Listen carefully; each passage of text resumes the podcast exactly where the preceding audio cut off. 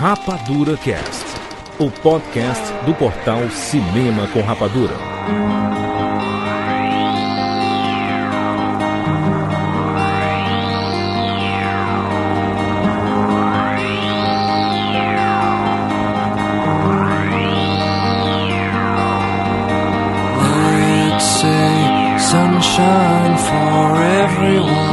Seja bem-vindo, seres Rapadura em todo o Brasil. Está começando mais uma edição do Rapadura Cast. Eu sou Júlio de Filho e no programa de hoje nós vamos fazer o último Rapadura Cast de 2017. Estamos aqui diretamente de Los Angeles, Fábio Barreto. Na verdade, tava todo o resto da equipe lá preocupado, estavam fazendo outras coisas, viajando. Eu juro um dia, falei, vamos pegar o desocupado da lista? Barreto, Barreto é desocupado. Oi! Muito bem, olha só, Barreto. Nós estamos aqui só eu e você. Nós temos a missão de conversar sobre a vida, Barreto. Esquilos, vamos falar de esquilo. Hoje o programa é sobre esquilos. Finalmente, vamos falar sobre esquilos. Nós vamos falar aqui sobre a vida, tá? Vamos, vamos, vamos, vamos falar o, o- que é que a gente aprendeu nesses anos de experiência que nós temos aí, nesse mundão, né? E relacionando com o cinema, obviamente, porque não tem como, né? Não, não, eu eu já tô segurando o queixo com aquela cara de conteúdo. A vida. O que será que a vida nos trouxe? De? Exatamente. Olha, muitas horas de falação, né? Muitas horas Exato. de falação. É o, o- o nosso último podcast de 2017, então a gente queria fazer um momento especialíssimo. Enquanto as pessoas entram em recesso em muitos sites e tudo mais, sei o que, a gente vem com o último programa para trazer um pouquinho mais de reflexão, né? Que eu acho que é importante a gente refletir sobre tudo aquilo que a gente faz, né? Mas eu acho que a gente também vai engatar a quinta e meter o pé, né? Vai! É isso. Vamos lá falar sobre cinema, reflexões, conteúdo e mudanças em escolhas. Escolhas, novos momentos, momentos antigos. né? Não sei, Exato. Pode sair de tudo. Vamos falar sobre tudo isso agora aqui no Rapadura Cast. Eu sou Pedro Ferreira, aqui de Fortaleza, mano. E bem-vindos ao mundo espetacular do cinema. We'll make him an offer again. I'm a cop, you idiot. Jim's phone. Life was life. You can't handle the truth. Johnny. I'll be back. And the Oscar goes to Rapadura Cast.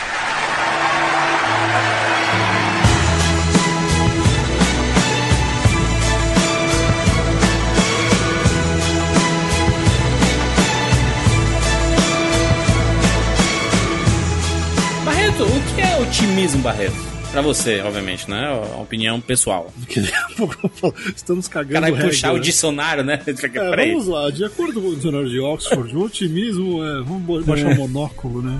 Se- nem sei se monóculo existe ainda. Otimismo é a disposição de ir contra um monte de merda que acontece na vida. Basicamente é você acreditar que todas as coisas ruins, difíceis, ou problemas, ou dificuldades que, que a vida joga pra cima de todo mundo seja, ah, seja, algo, seja algo vencível. Que você pode, Entendi. de fato, sair por cima. E, cara, todo mundo apanha, né? O tempo Oh. inteiro, assim. Desde, desde quando a gente tá na escola, você para pra pensar, é a prova, é aquele professor que não gosta de você. É, os amigos, aquele- né? É, As amizades. Amizade que vem, amizade que vai embora, namorado, namorada que não dá certo. Então, vem tanta coisa sempre ruim, e aí a gente tem, né, tem aquele conceito da poliana, né? Que é a pessoa que é otimista em, o tempo inteiro. Tudo vai dar certo. Mesmo que deu errado, tudo bem, vai dar certo depois. Tem aquela, aquele desejo, aquela vontade de, de, de sempre dar certo. Então, É assim que eu vejo. Acho que o otimismo é ver tudo como uma possibilidade de vitória no futuro. Mesmo que o presente esteja uma merda, o otimismo te carrega. Mas esse é o que eu vejo. O que o senhor vê, Jurandir Filho? Eu, eu, eu não gosto muito desse. do- eu entendo o, o Poliana em si, né? por- Uhum. eu, eu- nem sei de onde é que vem esse. Veja uma historinha. Tem uma historinha, ah, se não me engano, o nome era As Aventuras de Poliana.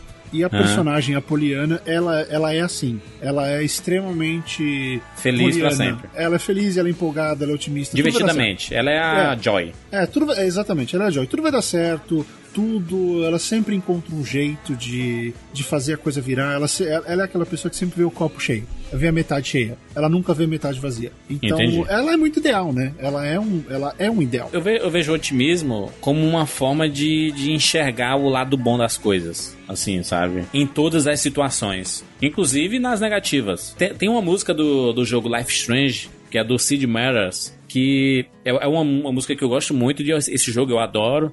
É, onde a Max, a protagonista do jogo, ela, ela tá saindo da, da, da, da aula dela e ela vai andar por aqueles corredores que tem um monte de gente diferente, né, do, da, Uhum. da escola dela. Sim. E ela Cena coloca o clássica, fonezinho né? de ouvido, ela coloca o fonezinho de ouvido e vai andando, né? E aí toca essa música, né? To all of you, né? É, pa- para, todos, vocês. To all of you, American girls, it's sad to imagine a world without you. É uma baladinha, né? Uma baladinha, uma baladinha muito boa a música. E aí tem um determinado momento que ele fala, né? É vendo o mundo pelo lado brilhante, né? Watching the world from the bright side. Eu vejo otimismo mais ou menos assim, sabe? Eu, Barreto, nos últimos anos, Hum. acho que nos últimos quatro ou cinco anos, não sei se você lembra de um Rapadura Cast que nós gravamos sobre a vida secreta de Walter Mitty. Claro que lembro. Foi um dos mais legais que a gente fez, na verdade. Exato, foi, foi, era o final do ano de 2013. Uhum. aquele. Esse, esse 2013 foi um ano de transformação pra mim. Eu mudei de relacionamento após oito anos, sabe? Mudei a, a minha forma de, de, de pensar sobre as coisas e tirei férias, coisa que eu não tirava há 10 anos, Louco, sabe? né? Eu, eu, eu fiz uma, uma, uma série de mudanças na minha vida Uhum. e mudanças de prioridade também, sabe? E aí é até uma boa reflexão de, de lá pra cá. O que é que isso melhorou minha vida, assim, sabe? Hum. É, e aí, desde aquele momento lá, eu passei a, a tentar enxergar as coisas mais pelo lado brilhante, assim, sabe? Pelo, pelo melhor lado, assim. Uhum. Obviamente que isso fez com que eu me afastasse de, de coisas que me, me puxavam pra baixo, assim, sabe? E, e a gente tem, né? Tem, tem situações, tem trabalhos que a gente faz, né? Que puxa a gente pra baixo Eu sei. sabe? Você sabe muito bem disso, né? E Uhum. principalmente ter, que- ter que lidar com algumas pessoas que parece que não gostam do seu trabalho, sabe? Ou que... aspectos do trabalho, né? Às vezes tem uma coisa. Exato. Hoje em dia, ligar- lidar com pessoas é muito fundamental. É, faz parte de quase todo o trabalho, né? Você pode colocar até no currículo, né? É, sei lidar bem com pessoas, né? Você consegue lidar com pessoas. É, não, porque Você pode pensa, no pensa no que a gente faz. E, e, e é engraçado, outro dia eu resolvi abrir umas coisas muito pessoais no Twitter. E aí veio um cara falando: Ah, para de tentar ser escritor famoso e tal. Cara, é, é engraçado a pessoa achar que esse é objetivo. É, é assim: o objetivo é tanto. Deixa eu cuidar da família de algum jeito. Ah, o ser escritor famoso, ou ser um podcaster famoso, ou ser qualquer coisa famosa, eu acho que não é objetivo de nenhum de nós que está envolvido com, com Rapadura, com essa jornada. Obviamente que a gente quer um dia, né? A gente quer um dia. É, é porque o, o famoso, consequentemente, Sério, mas ele vai faz trazer. Pela fama, mas você faz Não- não pela faço, fama. não faço, É isso que eu tô não faço. dizendo, entendeu? É, isso é uma, é uma consequência que, por exemplo, é, vamos pegar uma coisa bruta de números. Ah, você, se alguém, tem alguém famoso aqui, é você. Porque você tem vários projetos que falam com diversos públicos, o seu número de seguidores é absurdo. Mas assim, isso é uma consequência direta dessa pluralidade de trabalhos e desse trabalho Sim. duro. Não vem, e não é uma coisa, o Jurandir nunca falou pra gente em bastidores, não, eu quero ficar famoso, Não é? isso que. Nem tem- penso Né? nisso. Não, mas é que tá, é isso que eu tô querendo dizer. Às vezes a coisa é tão diminuída ao ponto de que a galera acha que é é isso que a gente tá fazendo aqui e nunca é isso que a gente tá fazendo aqui. E, e aí vem esse, esse negócio de. É difícil lidar com, com essa simplificação do que você faz é ou, ou como você se vê, né? E, e o que a internet traz muito, vem muito essa porrada de que a pessoa tem aquela ideia bem, bem superficial ou de uma nota só do que a gente, do que cada um de nós aqui representa. E, e, e vem e, e não é simples lidar com isso, eu entendo. E Isso leva a gente, bota a gente pra baixo, me bota pra baixo muito de vez em, quando. É complicado, porque você tá ali, oi, tudo bem? Pum, vem alguém e bate assim do nada. Você, oi? O que, que eu Né? fiz? Né, mas, mas assim, Bar- Barreto, eu penso assim, é, o- Hum. a fama em si, é, tem algumas pessoas, obviamente, eu não, eu não, consigo, não posso falar por todas, né? Eu posso falar por mim, obviamente. Claro, claro. E, e por algumas pessoas que eu, que eu conheço mais de perto, assim, sabe? Óbvio que quando, quando você pensa em fama, consequentemente vem a a atrelado a uma estabilidade financeira, sabe? Porque a gente sabe que se, por exemplo, você escrever um livro e ele vender um milhão de cópias, Claro, tá você, dinheiro, vai, claro. você, você vai estar bem, você vai estar, a sua família vai estar segura Uhum. por alguns anos, né? Então, às vezes, o dizer assim, ah, eu não quero ser famoso, parece um pouco hipócrita, assim, sabe? Não, que, não é, porque tá todo mas- mundo buscando o seu, o seu espaço e, e a sua forma de ficar estável nessa vida, assim, sabe? Eu concordo. Eu não, eu não, eu não quero, até para não para fugir dessa possibilidade de hipocrisia, nem, nem é por aí. É, O que eu quero mais dizer é, é que hoje em dia a busca pela fama mudou um pouco. Sim, sim, né? sim Eu é. acho que nós dois, pelo menos. A fama pela fama, né? É pelas Exato, é, é, é. Nós dois nós temos um objetivo de criar coisas, de criar produtos de consumo que, que levem a essa estabilidade financeira, com certeza. Não, a, a- a gente tá, Barreto, no- nós dois somos exemplos de que a gente não tá aqui só pela fama. Senão a gente já teria desistido, Ah, é, putz, cara, não, não falta, razão não falta. né? Pra parar no caminho, porque não é, Não. não. é do dia pra noite, né? Exato. Nunca é, nunca é. E a gente, assim, ó, o, o Cinema com Rapadura vai fazer 14 anos em 2018. Caramba, É, vo- você é, é- foi jornalista por quantos anos, Barreto? por 20 anos. 20 anos, né? Foi só recentemente que você deu uma. Sim, foi, Um stand-by, Na verdade, né? foi esse ano, porque a coisa em- empacou e aí eu resolvi fazer outra coisa. Sim. Acho que 20 anos não é desistência, né? Não, não é, não, não é desistência. Já- ja- jamais pode ser considerado de desistência, É. né? Porque desistência é quando você tá com um ano lá e você, ah, acho que não, hein? Vou fazer É. outra coisa. 20 anos, na verdade, é uma estrada, né? É uma, é uma mudança de caminho, né? Não é desistência, né? Eu acho que é, na verdade chegou num ponto que você tem que pegar um ônibus pro outro lado. É, É. só isso. É, é- a jornada é a mesma, né? Muda um pouco a. Uhum. Muda a direção. E é, é aquilo que você falou, só voltar um pouco em cinema. Quando você falou do, do Walter Mitty, aquele programa acho que foi tão, pes- foi tão poderoso pra gente durante a gravação, porque tava todo mundo tão envolvido com aquilo. E, e ali foi um grande exemplo que foi, foi o primeiro momento, Juras, que começou a me distanciar muito desse lado e me tentou fazer ser um pouco mais otimista em relação ao Rapadura. Uhum. Porque eu, era, eu já fui muito ativo no, no fórum. Eu acho que o filme foi uma desculpa pra gente falar sobre muitas coisas, meio que co- como esse cast que a gente tá fazendo agora. Foi uma, uma desculpa pra gente falar sobre a gente mesmo e pra gente encarar como cada um dos particip- participantes levava a vida. Então, Sim. o filme, é, é, eu acho que aquele cast foi a maior personalização, personificação daquela frase do, do Rapadura de que assistia só, só comento. Exato. É, o filme levou a gente pra lugares tão legais e aí chegou, sei lá, depois de 10 minutos a gente não falava mais do filme pelo filme em si, não, a gente tava falando sobre a mensagem, sobre o que a gente estava inferindo em relação àquilo. E aí, vai, aí chega no comentário, ah, mas o filme é uma bosta, como vocês podem falar bem de filme bosta? Cara, vai além do que, É. ah, do que você não gosta do Ben Stiller ou não, se o filme é bobinho ou não. Sei lá, até hoje, toda vez que o Júnior, o Júnior sempre faz isso, ele faz essa sacanagem. Ele pega, ele puxa esses momentos bacanas, e aí a gente começa a pensar, mas pô, até hoje, aquele filme tem umas cenas muito legais, ele tem momentos de transformação muito muito bons. Ah, tem cena cafona, é o ben, Claro, é- é. não é o não é o Paul Thomas Anderson, é o Ben Stiller dirigindo. Exato. O Ben Stiller ficou bem legal, né? Sim. Mas É, a, a mensagem, né? É, É, é- é quando. É assim, aquele programa era um motivo. Aquele filme foi um motivo pra gente falar sobre nós mesmos. Esse programa é, é a gente querendo falar sobre nós mesmos, assim, sabe? Sobre a gente querendo refletir em cima do que a gente mais gosta, né? Que é cinema e, e cultura pop. e- Cultura. E, e o, e o que é que a gente aprende com, é. com isso tudo, né? Pois é, e na- naquele cast eu aprendi que eu tinha que ser um pouco mais como o Walter Mitty e, e escolher uma coisa, sabe? E começar a fazer essa coisa, ir atrás disso e, e não me importar se, se tem um cara falando que se eu não fizer tal coisa você mandar embora ou que eu não presto, não sei o quê. E, e aquele negócio, né, Júlio? Ao longo dos anos, porque eu tenho opiniões muito fortes e definidas sobre as coisas, criou-se uma ideia de que eu sou arrogante, o caramba, no programa. E sei lá, é o meu jeito de, de tentar passar o que eu sei. Eu sempre fui assim. Eu não gosto de, de ficar falando acho, nada, porque eu estudo as coisas, eu, eu tenho, eu, eu fiz uma ideia, eu, eu criei uma ideia, Uhum. essa, essa é a minha ideia. Então, eu, eu luto por ela, mas porra, nunca é nesse sentido, sabe? E, e- e é estranho saber que o que marca no fundo é, é a impressão, né? E o programa do Walter Mitty foi muito isso. é, causou uma impressão de que a gente ficava, tava puxando o saco de um filme ruim. E, porra, não foi. Foi tanta coisa legal que aconteceu por causa daquele filme que a gente vai além. E tem alguns filmes, tem alguns Rapadura Cats que a gente vai super longe, né? A, Sim, na é. chegada, eu acho que a gente foi super longe.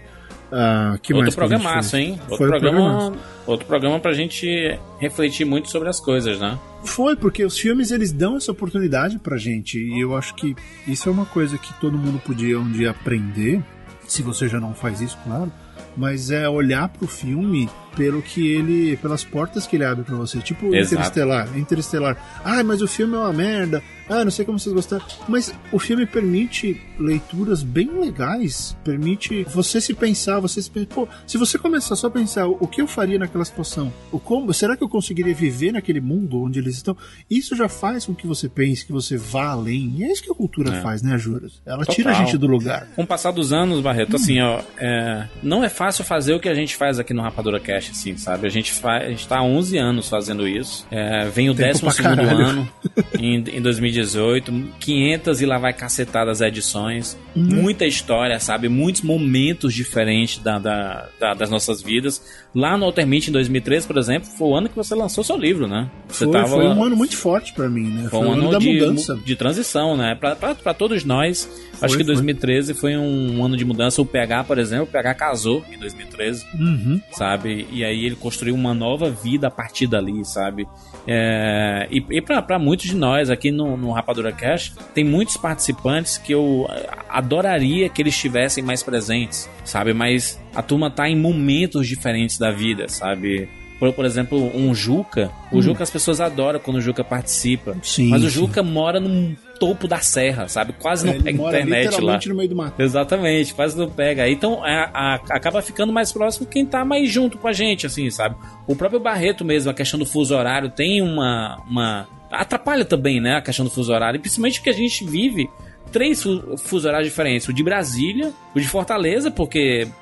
Fortaleza não faz parte do horário de verão. E você que mora nos Estados Unidos, sabe? E aí Uhum. tem Dracon e Carol que as pessoas gostam que, que quando, quando participam, mas estão morando nos Estados Unidos e estão fazendo outras coisas, assim, sabe? Aí tem, sei lá, o Roger Nebuchemi, que participa muito do, do Rapadura Cast, participava, mas ele teve um filho recentemente e a internet dele não é muito boa, porque o local onde ele fica.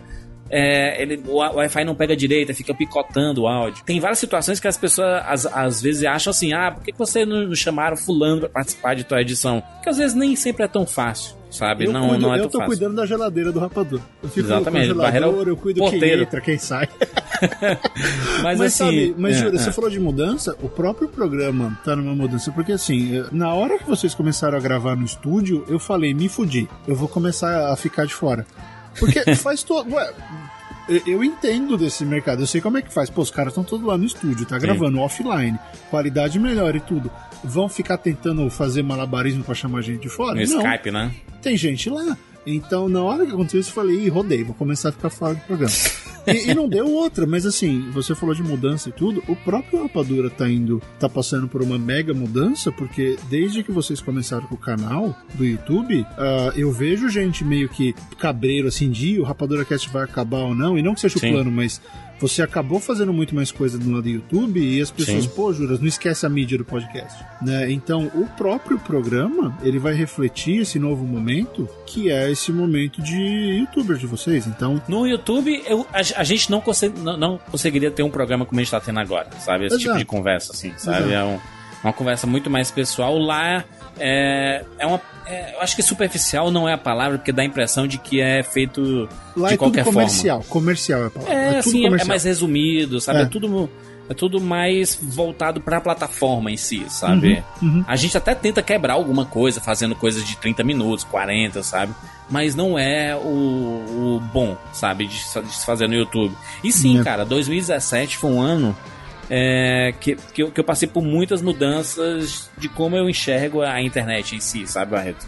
É, a minha visão tá meio, tá meio borrada, porque eu preciso trocar de óculos, então a internet fica meio embaçada pra mim. Mas eu, eu, eu Barreto, eu, É. eu, eu, eu me afastei muito de, de rede social, tá? É, eu, Hum. eu posto ainda em rede social, principalmente no Twitter, que é a rede social que eu mais gosto. Uhum. É, A e tô também. tentando.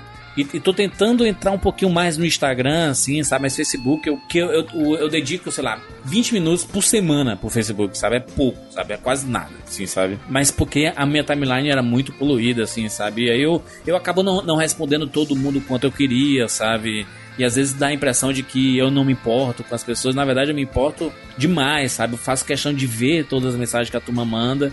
E obviamente que eu não consigo responder todo mundo, assim, ah, é, sabe? a cobrança é muito grande, né? E, e, e nós somos os caras que tentam responder. Eu, eu respondo, não sei se acontece com você. É. O cara vai lá, manda uma mensagem e eu respondo. A primeira resposta, caralho, você respondeu. Eu falei, não é pra responder? Pois você é. mandou uma mensagem, um e-mail, eu respondi, você se assustou. Mas é porque as pessoas, acho que, que elas não esperam, né? Porque a gente tem as nossas atividades e eu, eu entendo esse posicionamento, assim, sabe? Esse, esse tipo de comentário. E, e cara, o, eu, em em 2017, Barreto, eu acho que eu não falei pra ninguém isso. Acho que é uma oportunidade Revele. boa pra, pra, pra falar. É, foi, foi o ano que eu pensei em desistir, cara, do Rapadura Por quê? não é por, por, por questões financeiras, sabe? Por- por- não, não, não é esse lado, assim, sabe? Eu, eu, eu, eu tava estafado, sabe? Eu tava estafado de falar sobre, sobre cultura pop, sobre principalmente Hollywood, assim, sabe?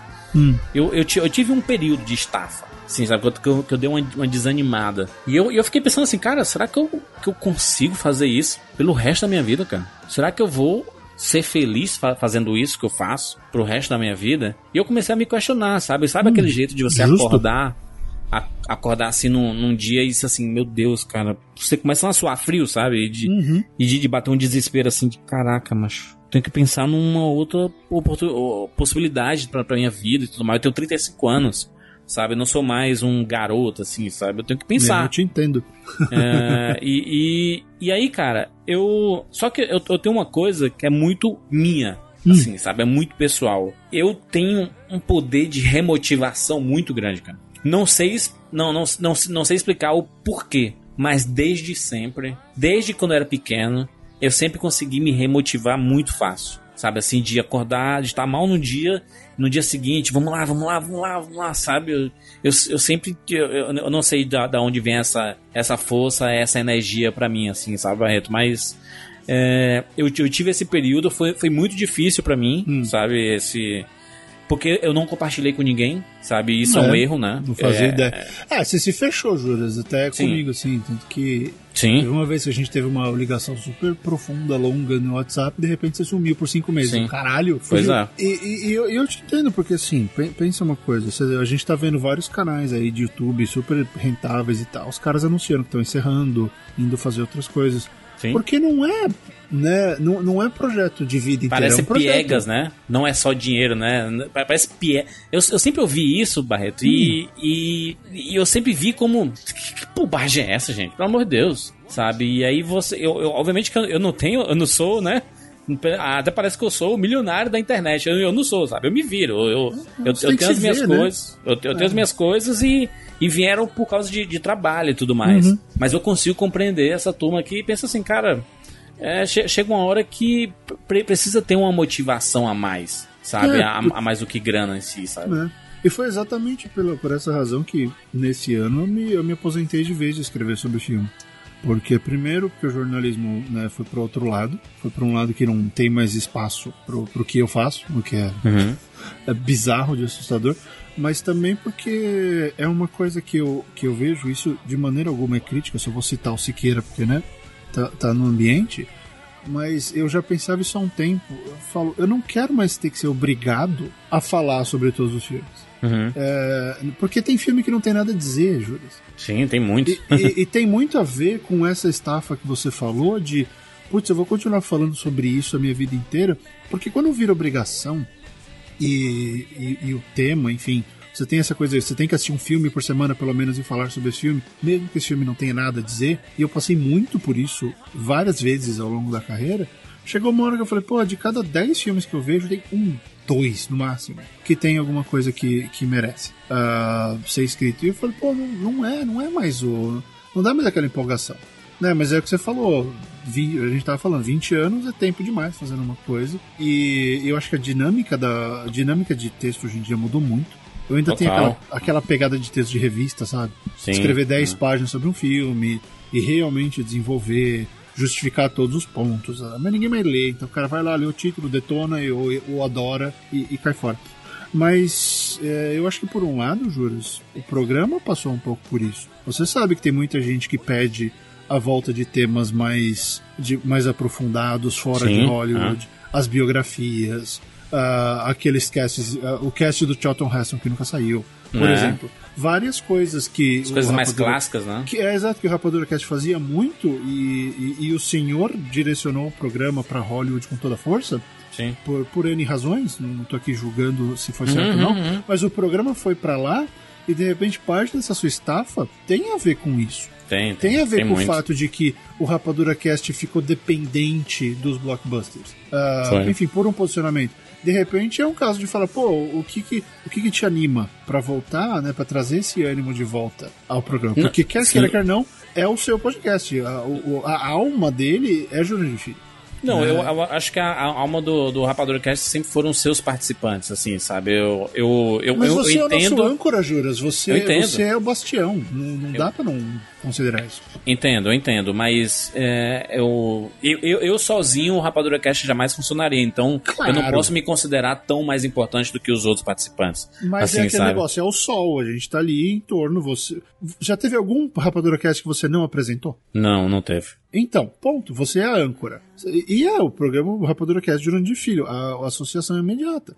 É que Ah, beleza. eu espero que um dia a gente que escreve vire comigo. O programa, eu sou o âncora, o Rob Mas é. tá lá comigo, mas de vez em quando ele não pode, eu chamo outras pessoas. blá, blá. Aham. Mas, é, e assim, não é, não é puxar saquismo, é só um fato. Então, assim, se essa empolgação, essa, esse ânimo, porque né, ânimo vem de ânima, que é alma, Uhum. é, é, vem de você. Então, se você teve essa estafa, porra, de repente é o tema, de repente é o formato, de repente você precisa fazer coisas novas, né? É importante essa reflexão, inclusive pro próprio Rapadura Cast, né? Que muita gente cobrou esse ano de 2017, porque foi o ano que a gente fez menos edições do, do, do, do programa. A gente fez 33, 34 edições.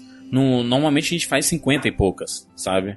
É, principalmente por causa da, da transição que a gente estava passando e por causa dessa empolgação mesmo, sabe, Barreto? E aí eu fui, eu fui refletir, sabe? Eu demorei alguns meses pra, pra enxergar. Você, você, foi, você fez a, a caminhada do, do, do, do santo do, do YouTube ou foi a caminhada do Twitter feliz pela Espanha?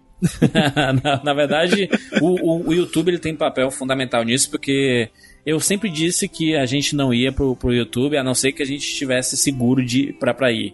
Sabe? Aí A gente decidiu entrar no YouTube no momento que tá todo mundo saindo, sabe?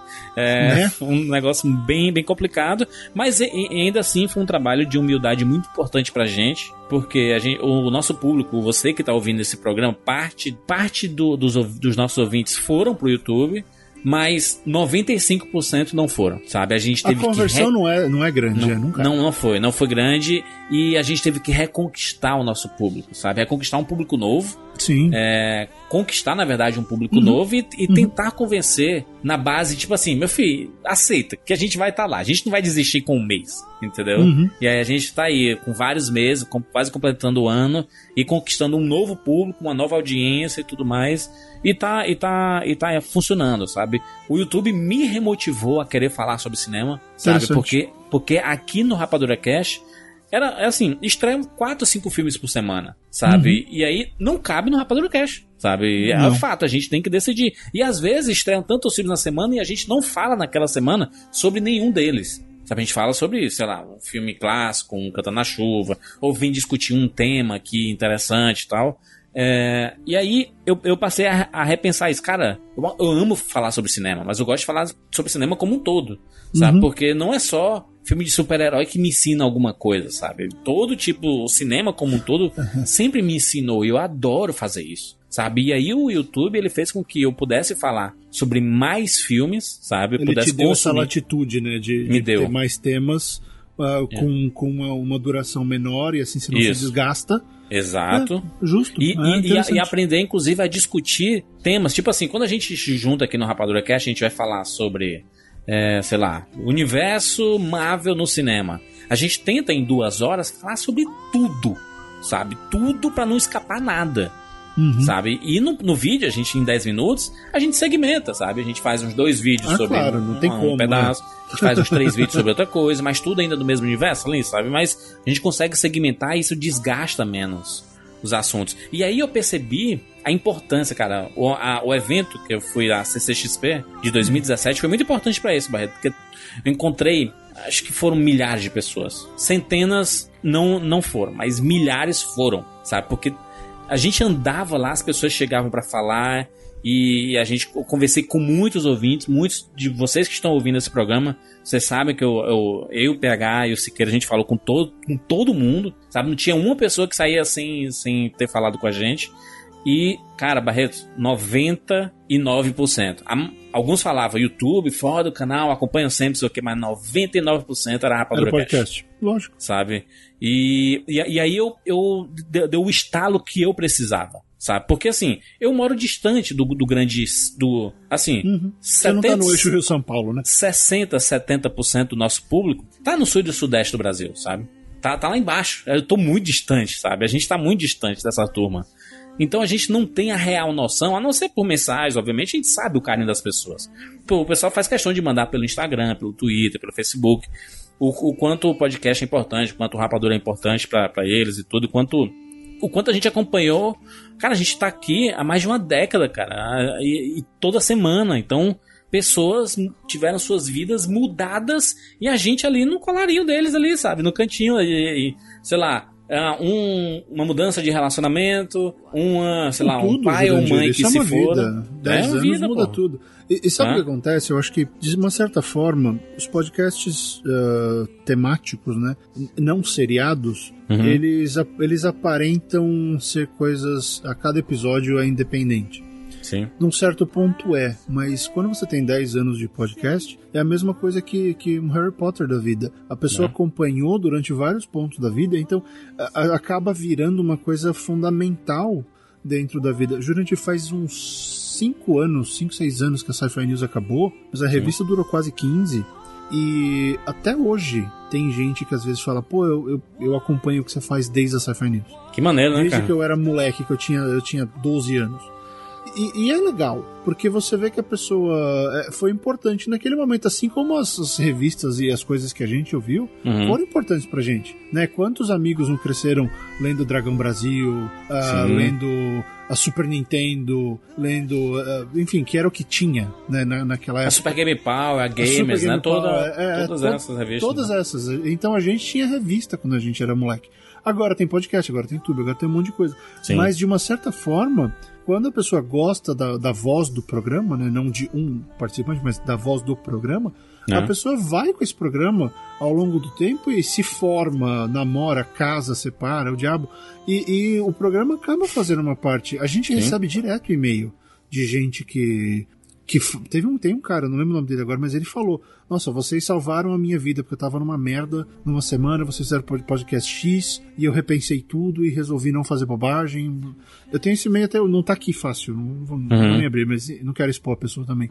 Mas é, é interessante saber que a gente tá aí nesse, nesse período, e, e é- e é por isso que a gente faz, né? É uma das razões, porque inevitavelmente você acaba ajudando com uma mensagem, com.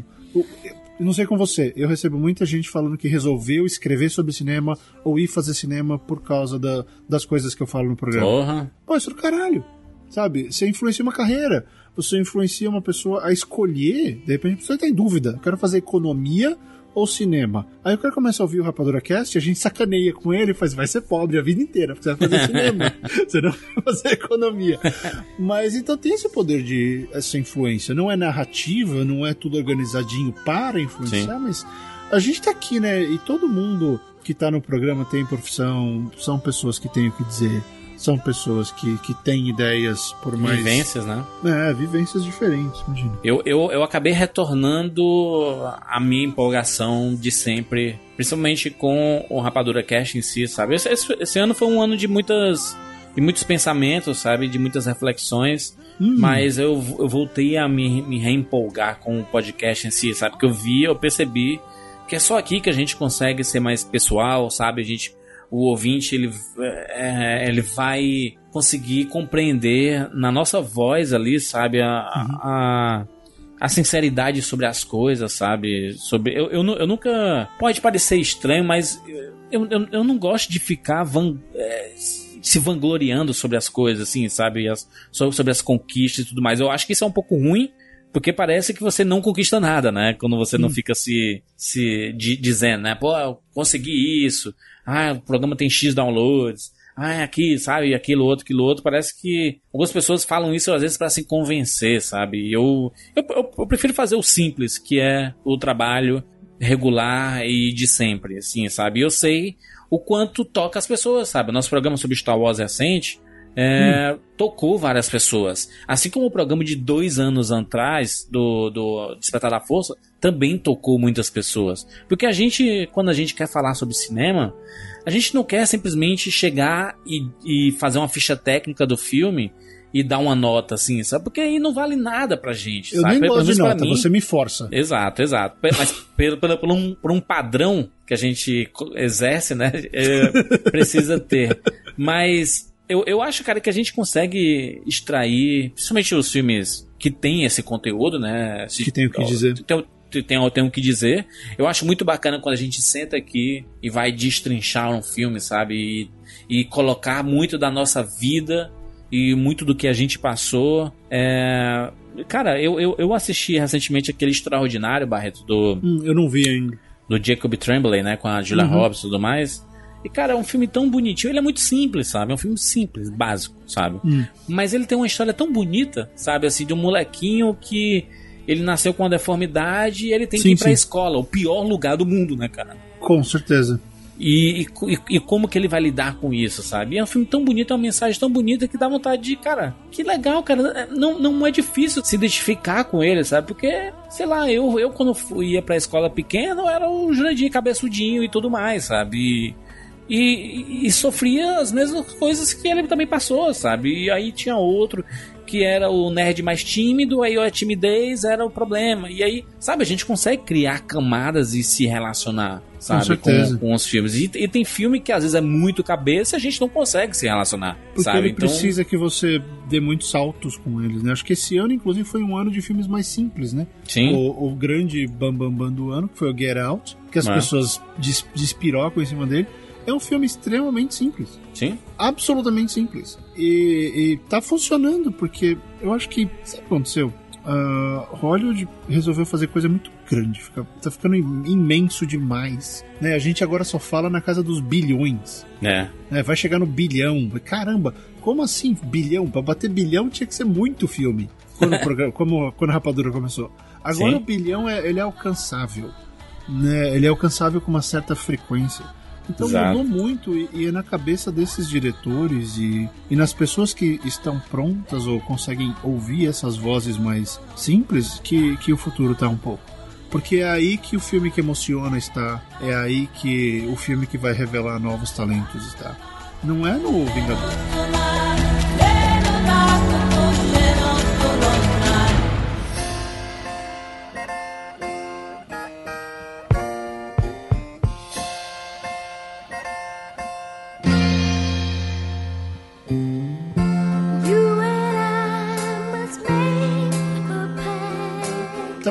Guerra Civil de novo, com, com a Luna tinha assistido. Eu tava mostrando Guerra Civil pra ela. E eu até gostei quando saiu, mas hoje, tirando a, a demanda do Tony Stark, o lance todo da família, o resto do filme não desce mais como uma discussão tão interessante assim. O Porque Kevin Feige mesmo tava falando, sabe? Ah. Perguntaram para ele assim: Ah, Kevin Feige, eu. Ah, todos os filmes de vocês têm um. Tem a mesma forma, os filmes são todos iguais, sabe? Tem historinhas diferentes, tem personagens diferentes, tudo. Mas uhum. o, o, grosso é o mesmo, sabe? O resultado final acaba sendo o mesmo. Uhum. Aí ele uhum. falou, cara, é o nosso jeito de contar a história, sabe? É isso. E ele, ele, não quis, ele não quis justificar mais do que isso, ele só falou isso, sabe? uh, tipo, eu ainda não vi Breaking Bad por falta de tempo, eu quero ver. Eu não, mas já passou. Tu vai gostar, viu? Acho eu, que tu vai tenho gostar. certeza que eu vou gostar. Todo mundo fala bem, mas não deu tempo. A verdade é que ela é uma série longa, né? Ela tem muitas temporadas, então eu tô querendo ver com um pouco mais de, de sossego. Não, Mas eu, acho, eu acho que tu vai gostar por causa do arco do personagem, o arco de transformação do personagem. Acho que tu, como gosta muito de da parte cinematográfica, uhum, sabe, das uhum. coisas e. E, não, não de, de, transformações de roteiro também, assim, acho que tu vai curtir muito Breaking Bad. Bacana, não, eu quero ver. Mas ela, ela, foi, eu falei dela porque foi a primeira série que começou a me afastar, porque, puta do caralho, você tem que ver, você tem que ver. Sim, eu, a obrigação do tem que ver, né? Hum, sério.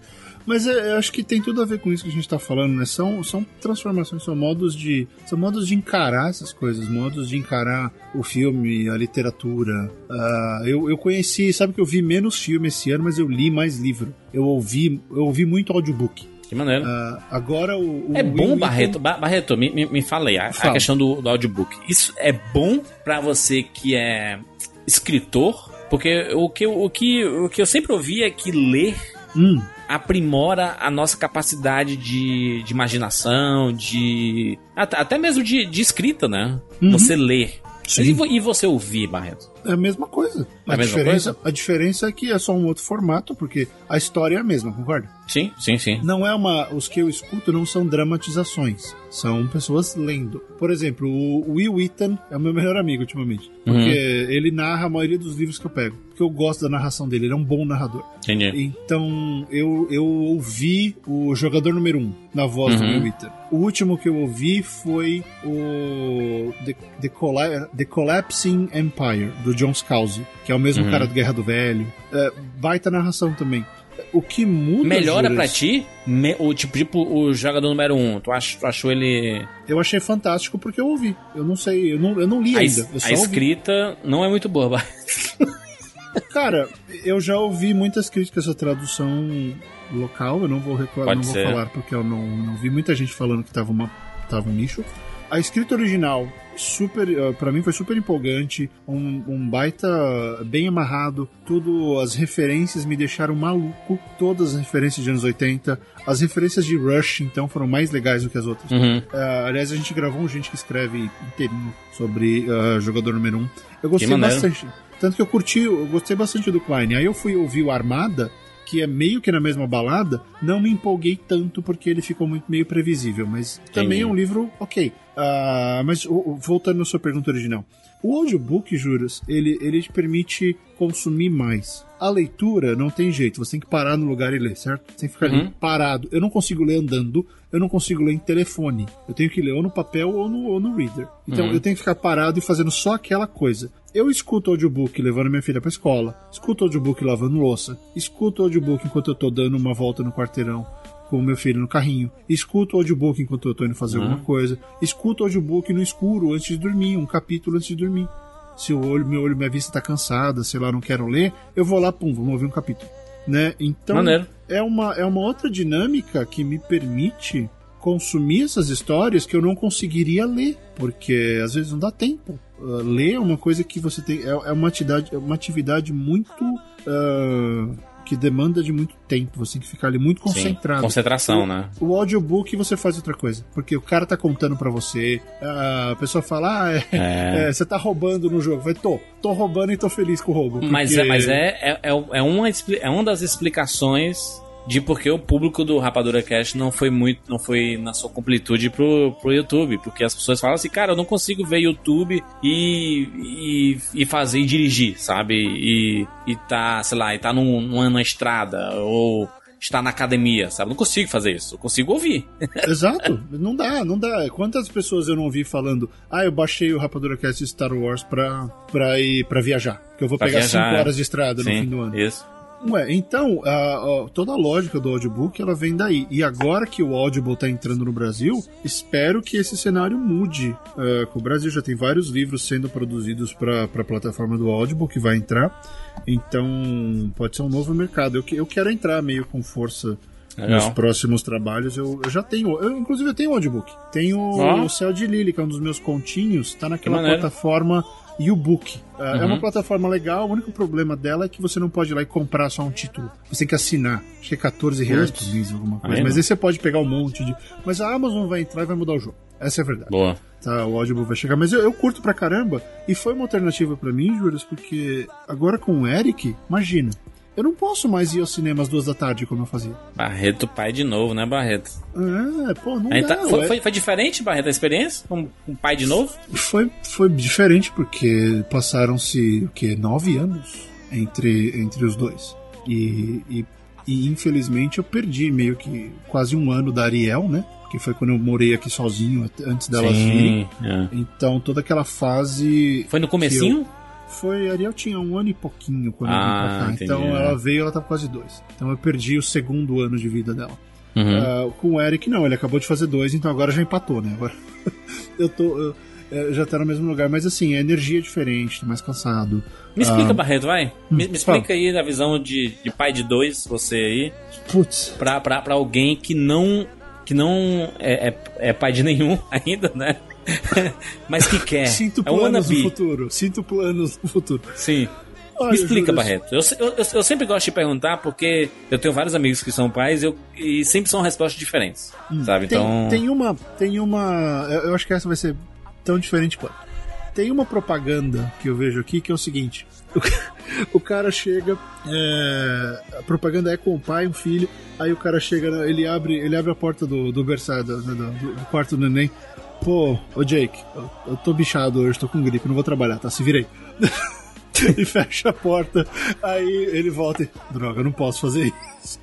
Então, o- o- criar um filho é o, é, o, é o melhor trampo do mundo e que você não pode tirar folga. Às vezes você acerta com a outra parte de, ó, você fica, me deixa um dia sozinho, sem fazer nada. Ou você fica de manhã, fica de tarde, ou ó, a próxima fralda é sua.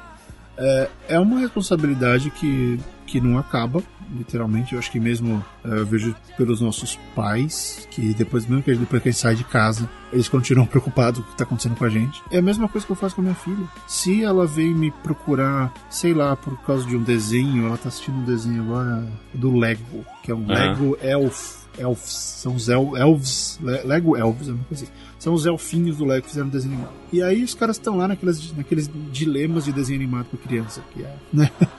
Ah, aquelas coisas super complexas. Mas mesmo assim, vem com aquela dúvida do ah, mas a fulana é má, mas aí ela ficou boazinha, como assim não pode isso?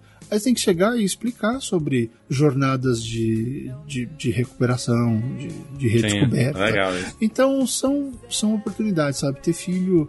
A parte chata de trocar fralda, da mamadeira, isso tem que fazer, depois passa. Ah, e depois eles viram companheirinhos, sabe? Depois eles É o pessoal que sente muita falta, hein? Tem o pessoal que sente muita falta. Fala assim, ai, que saudade do bebê, assim, sabe? É, porque Que- o bebê era mais fácil num aspecto, mas por outro lado, por exemplo, agora se eu precisar ir na garagem fazer alguma coisa, o Ariel, fica aí, já vem. Mas, cara, é um, é um tesão, porque eu sempre quis ser pai. Eu Uhum. sempre tive um pouco dessa essa vocação de cuidar, de ajudar alguma. de ajudar pessoas, de, de fazer coisas, de, de pensar num, num bem maior. E, pô, pensar nesses serzinhos que a gente faz, pra mim é tão. é tão fantástico, porque pelo menos eu sei que um pouco do que eu. Não, vai, não, não passa tudo, mas um pouco do que eu acredito, do que eu, do que eu estudei, do que eu sei, vai, vai continuar neles. E foi uma coisa que eu nunca tive muito com os meus pais, porque eles não tiveram educação. A minha mãe parou na quinta série, ela, ela fez, ela fez supletivo outro dia, inclusive. O meu pai acho que foi até a oitava. Essa era a educação dos meus pais. Então a gente nunca teve conversas muito profundas sobre as coisas. A única coisa que eles se aprofundaram foi na igreja. E aí também não ajudava muito, porque só ficava nesse tópico.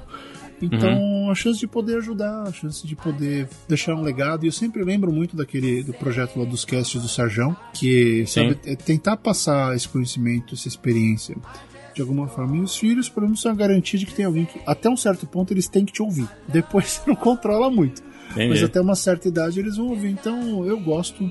ah, eu, nossa, sou apaixonado pelos meus filhos. A Ariel já tá com 11 anos agora, o Eric acabou de fazer dois. E a gente já tá falando de faculdade pra ela, sabe? Ela já faz planos, ela quer ser bióloga marinha. Já faz uns Caraca. três anos que ela fala disso. Então a gente já tá procurando faculdade, sabendo, ah, olhando o que, que ela tem que aprender, arrumando uns cursinhos aqui e ali. A gente acabou de dar o cano pra ela, aquele computador de programação, ela quer aprender coding, então ela vai aprender a programar. Então são coisas que você vai vendo. Deve ser doideira, né? Ver, ver, ver isso, ver, ver aquela criança se transformando em gente, né? Mesmo assim. É assustador. mas, é, mas é legal. Então, criar, criar filho pra mim é isso. É estar lá quando eles querem ouvir, falar quando eles não querem e dar bronca. Você dá bronca, eles escutam, não escutam. O Eric a gente já cansou de tirar ele da escada, porque ele escala a escada pela grade por fora, assim. Tem um portão, mas ele sobe pela, ele sobe pela parte de fora da escada. Não nada segura o menino. Então é, é legal, e, e- tudo isso tem a ver, sabe, Juras? Porque todo esse tempo que eu, que eu dei aula de, de escrita criativa, e o tempão que eu tinha dado aula de inglês já, você acaba aprendendo como lidar com as pessoas, o que, que funciona, o que, que não funciona. E eu acho que até o cast é engraçado porque como não é, você não tá dando uma aula, então você tá mais falando, então às vezes assim, olha, a minha teoria é mais legal que a sua, então eu vou infernizar você. que nem eu fiz com o Siqueira naquela do, do Kylo Ren no último programa. O pior é que eu tava tentando detonar a teoria dele e ela ficou mais legal. Porque a gente chegou naquele negócio do abandono lá todo. Sim. É, mas eu acho que é, é isso. Filho, pra mim, é, é, é tentar passar o que você sabe e, e ver eles crescendo. E, e, cara, na hora que eles olham pra você e dão aquele sorriso que você sabe que eles não dão pros outros, você fala, ok, ganhamos um dia, ganhamos um dia. É, Mas eu, é- eu, eu, eu, eu mesmo, Barreto, eu vejo. Hum. é, 2017 foi um ano em que a cultura pop ela mudou um pouco as- a, a sua forma de inspirar as pessoas, sabe? É, Hum, porque, eu, porque eu vi é, reflexos de um filme como Mulher Maravilha em muitas pessoas. Assim, sabe? Principalmente. é, te- aqui no Brasil não, não tem o costume muito do Halloween, né? E tudo, mas Uhum. até, até que tem algumas festas, né? Alguns. Algumas. Sabe? Alguns, alguns momentos assim que a turma gosta de fazer fantasias e tudo mais. E alguns um pouco mais profissionais, alguns cosplays e tudo. Mas eu vi, cara, um impacto grande que teve a Mulher Maravilha nas, nas, nas crianças, principalmente. Sim, sabe? Eu vi que. É, eu, eu acho tão bonito assim, sabe? Porque a gente sempre viu os molequinhos todo vestido de Batman, de Superman, de Homem-Aranha. E aí você vê a, a, a me- a meninada vestida de Mulher Maravilha, pra mim é um negócio muito importante, sabe? Assim, como produtor de conteúdo e como é, um- al- alguém que, que gosta de entender o impacto que a cultura pop tem na- nas pessoas, sabe? Eu, eu, eu vi muito isso, sabe? To- Toda fotinha que eu vejo de uma criança vestida de Mulher Maravilha, eu. Caraca, que negócio foda, né, cara? Chegou. A, a personagem ela sempre existiu aí, né? Existe há muitos anos. Mas como o filme mudou as coisas, sabe? Como uma atriz que comprou o papel, sabe? De Mulher Maravilha, assim, sabe? Sim. Porque a, a, a, a Gal- Gadot não é essa atriz que você, meu Deus, que atriz maravilhosa, um dia Não, ela é veremos. okzinha, né? né? É, ela Ela, é ok, mas, mas, né? ela, mas ela entendeu o papel dela, sabe? Sabe e ela. por quê, Juras? Essa é o que eu fantástica. tava- É o que eu tava falando. A gente, a gente, a gente tem modelos. Star Wars também é uma série de, de modelos que você acaba levando. E é isso que esses filmes novos, tanto Star Wars quanto Mulher Maravilha, estão fazendo. A As Ray, pessoas- né, cara? As, o, é, as impacto, pessoas o estão impacto da Ray. eles estão pensando naquele modelo base, no modelo primordial, para uma geração de meninas que nunca teve tanto modelo declarado. Uhum. E. Ah, ai, vocês são social justice warriors, blá blá blá blá. É. Porque precisa, eu tenho uma filha. Ela não se vestiu de, de Mulher Maravilha, mas ela tem a fantasia de. Olha Né? A Princesa Leia sempre foi Deus aqui dentro dessa casa. Então, ah, todo mundo precisa ter essas referências, porque são essas referências que constroem a gente. E Sim. eu acho que essa é a grande. Essa é a grande função do- da cultura no entretenimento, sabe? Eu, ve- eu vejo, hoje, eu, eu vejo. Moana, cara. O Moana é um filme que, que impactou muito as crianças. As crianças amam essa Moana, cara. É impressionante, cara. É, é, Eu, eu acho, eu filme eu gosto pra caramba dele. É, eu É uma mensagem bonita. Eu vi, só, eu vi só em casa, eu não vi no, no cinema. Mas é um filme que eu gostei e, e realmente ele tem essa, essa coisa do vá lá e realize o que você tem que fazer. Sim. ah, lute pelas coisas. É. Porque, quer ver, só, só uma lembrança boba aí. Quando a gente era menino, eu ganhava carrinho. Quando eu ganhava brinquedo, né? Porque eu não ganhei muito. Nunca tive muito brinquedo na vida. Mas era carrinho, bola, ah, espadinha e sempre tinha aquele tio que dava aquele kit de xerife, né? Que era o revolvinho de plástico, um Sim. cinto, um chapéu estranho e um, e um distintivo. O que, que as meninas ganhavam? Ah, o, simulador de cozinha, simulador de produto de limpeza Sim. e, e maquininha de lavar roupa, sério. É, cuidar aquela- aquelas bebês que você faz fraldinha, aquelas coisas. Vai cuidar da a boneca até é importante, mas o, o brinquedo principal de menina era o brinquedo de fazer comida, de lavar. Hoje a gente vê que não cabia isso, que já era uma boçalidade ter esse negócio lá atrás. E hoje isso mudou, e por isso isso que a Mulher Maravilha fez. A Mulher Maravilha, eu acho um filme bem ok, mas olha só, a coisa que eu mais não gosto no filme que é a simplicidade e é, é- e é aquela, aquela inocência absurda dela que não cabe na minha cabeça, mas funciona. Por quê? Porque se a gente pensar, nunca teve o ponto de partida para tudo isso. É. Que a gente teve com os heróis masculinos, com essa inocência, lá atrás. Então, de uma certa forma, os filmes para menina é, que não são só para menina, diga-se de passagem, é, eles, eles não tiveram ainda essa base. Essa base surgiu agora. Então tinha que, ela tinha que ser inocente, ela tinha que ser meio tapada de ah, o amor vai vencer tudo. Ah, na cabeça dela funcionava. E a mulher semideusa, então dane-se o que você acha. Eu vou fazer funcionar. Então, a gente precisa de bases, Jurandir. Uh, até hoje a gente fala dos deuses gregos. Por quê? Porque eles representam alguma coisa. Sabe? O que eles são, uh, os arquétipos deles, eles ainda têm lugar na sociedade. Né? Então é, é fundamental, a cultura, a cultura, pop tem que fazer isso. E você tá certo, ela mudou, porque demorou para os caras aceitarem que tinha que deixar de ser essa coisa só. Não é só homem que compra as coisas. E eu não entendo por que, que os caras estão infelizes com isso. Ah, não sei o que, precisa de mais. De... Nós vamos perder. Tem espaço de sobra, tem espaço para todo mundo. Não se perde o... nada, na verdade. Não, se uma coisa que a Amazon deixou bem clara pra gente desde que ela entrou na, na plataforma de de e-book e quando o Spotify e as plataformas de música surgiram, é que é o seguinte: não tem mais só um viés de consumo.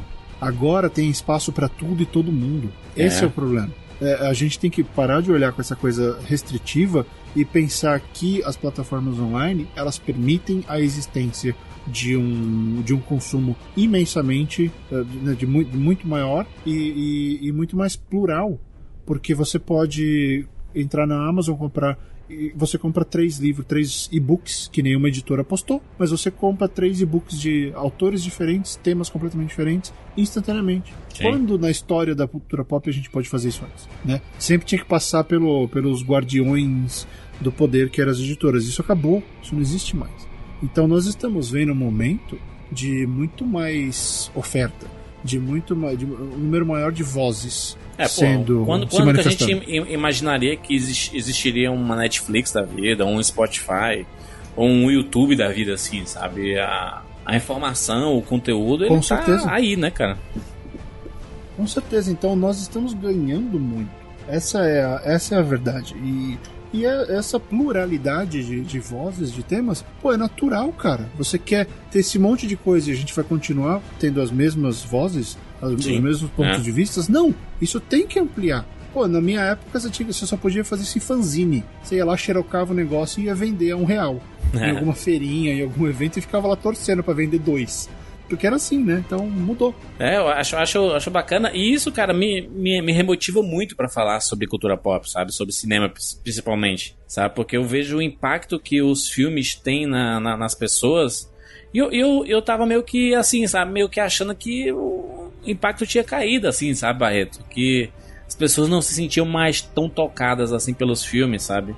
E aí vê o reflexo disso tudo, sabe? O, vê o reflexo do mercado em si, uhum. sabe? Respondendo a, a ao, ao, cinema em si, sabe? Eu, eu, eu, isso me empolga muito, sabe? Porque eu Entendi. vejo que o, o, quanto que o cinema faz a diferença no mundo das pessoas, sabe? E, e, e, o quanto o nosso trabalho aqui, sabe, de esmiuçar os filmes, de tentar extrair o máximo, e às vezes até pensar além do que o, diretor queria passar com o filme, uhum faz com que tenha valor, mais valor ainda, sabe? E isso me, me motiva muito mais, sabe? É, e de repente, Juras, me metendo aí, aliás, eu tenho até uma pergunta para te fazer depois disso, mas é, não seria o caso de você começar a olhar para isso que você acabou de dizer como um, um, novo norte na coisa e falar: olha, vamos falar sobre filmes que tenham esse, esse potencial, já que existem tantos filmes, e, e sair da coisa, porque, de novo, é, é legal falar de Vingadores, mas a gente sabe como é que vai ser o próximo.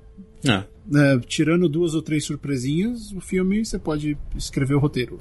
É, eu, eu, eu, acho, acho que assim, a gente pode falar sobre Vingadores, mas não falar só sobre Vingadores. Só né? sobre Vingadores, exato. Né? É aquela coisa de às vezes ter uma. Ir além do que está na tela, porque se é pra ficar discutindo detalhe, ah, isso tem um monte de gente que vai fazer. Né? Se, e eu concordo com você, se o filme tem esse potencial de virar e influenciar, e se te motivou tanto, você viu essa mudança, essa, essa motivação extra, uh, eu acredito que os espectadores vão, vão sentir isso também. De falar, olha, é um filme que eu nunca pensaria em assistir, e tá aqui e, e mudou e influenciou. Também, né? Também, é. não só isso, né? Mas também. Apresentar esse material. Mas, mas às, às, às, vezes parece que o jeito que eu tô falando é que eu não, não, não me importo, né? De, não, de, de, assim, ah, eu não. Eu tô desanimado de fazer as coisas. E, e nessa, cara, apertou o REC pra mim. Tá eu tô, eu tô no, no 100% como sempre, sabe assim? Não, eu sei, eu sei, não, não foi nesse sentido que eu falei. Sabe que o, o Patton Oswalt, ele tem uma. Ele tem uma tiradinha ótima para isso. Um especial dele que tá no Netflix até. Ele tem uhum. dois especiais. É no primeiro faz uns dois anos que ele fez, foi antes da mulher dele falecer. E, e aí ele fala, ele fala que ele, ele foi fazer um show. Um dia ele falou: Sabe que a gente tem, mesmo que a gente tá doente, detonado, a gente tem a, a energia de palco, que é um hum. superpoder que todo mundo que se apresenta em público. E, é. e, e, o que a gente faz aqui, mesmo sendo editado, é em público. É, então tem aquilo, na hora que você pisa no palco, você tem aquela, aquela adrenalina extra e você consegue fazer o que você tem que fazer, mesmo estando detonado. Aí ele falou que um dia ele tava ele subiu num palco, ele tava com caganeira, ele tava com febre, ele tava mal, eu não conseguia ficar em pé. Aí ele falou, foi lá, chegou, ele sentiu a adrenalina chegando, entrou no palco, olá, tudo bem? Aí ele falou que um cara vira pra ele, ah, e aquele é um. Aí. Caralho. Como assim? É, do nada. Aí ele, ele falou assim, a adrenalina foi assim, e aí eu comecei a me cagar. Porque. Cara, ele contando é hilariante, mas assim, essa, essa disposição extra é, é uma coisa, especialmente quem vive em palco, é fundamental. Sim. Uh, a gente começa, é. ninguém. Eu, eu, quantas vezes a gente já não gravou programa com gripe, com é, mal, não, garganta com pro, com problema fala. em casa, com problema em é. casa, com. Puts com é, problema no trabalho, com situações assim de, de, familiares estarem distantes, ou até morrendo mesmo, enfim. É, né? É, e a gente eu sempre acho que morrendo aqui, né? a gente não consegue, porque, inclusive, acho que foi uma das experiências mais tristes assim, que eu já vi. Tava gravando um papo de gordo de Lost. Era eu, o Dudu e o PH. De repente o PH vira e fala assim: Peraí, gente. Aí ele volta dois minutos depois.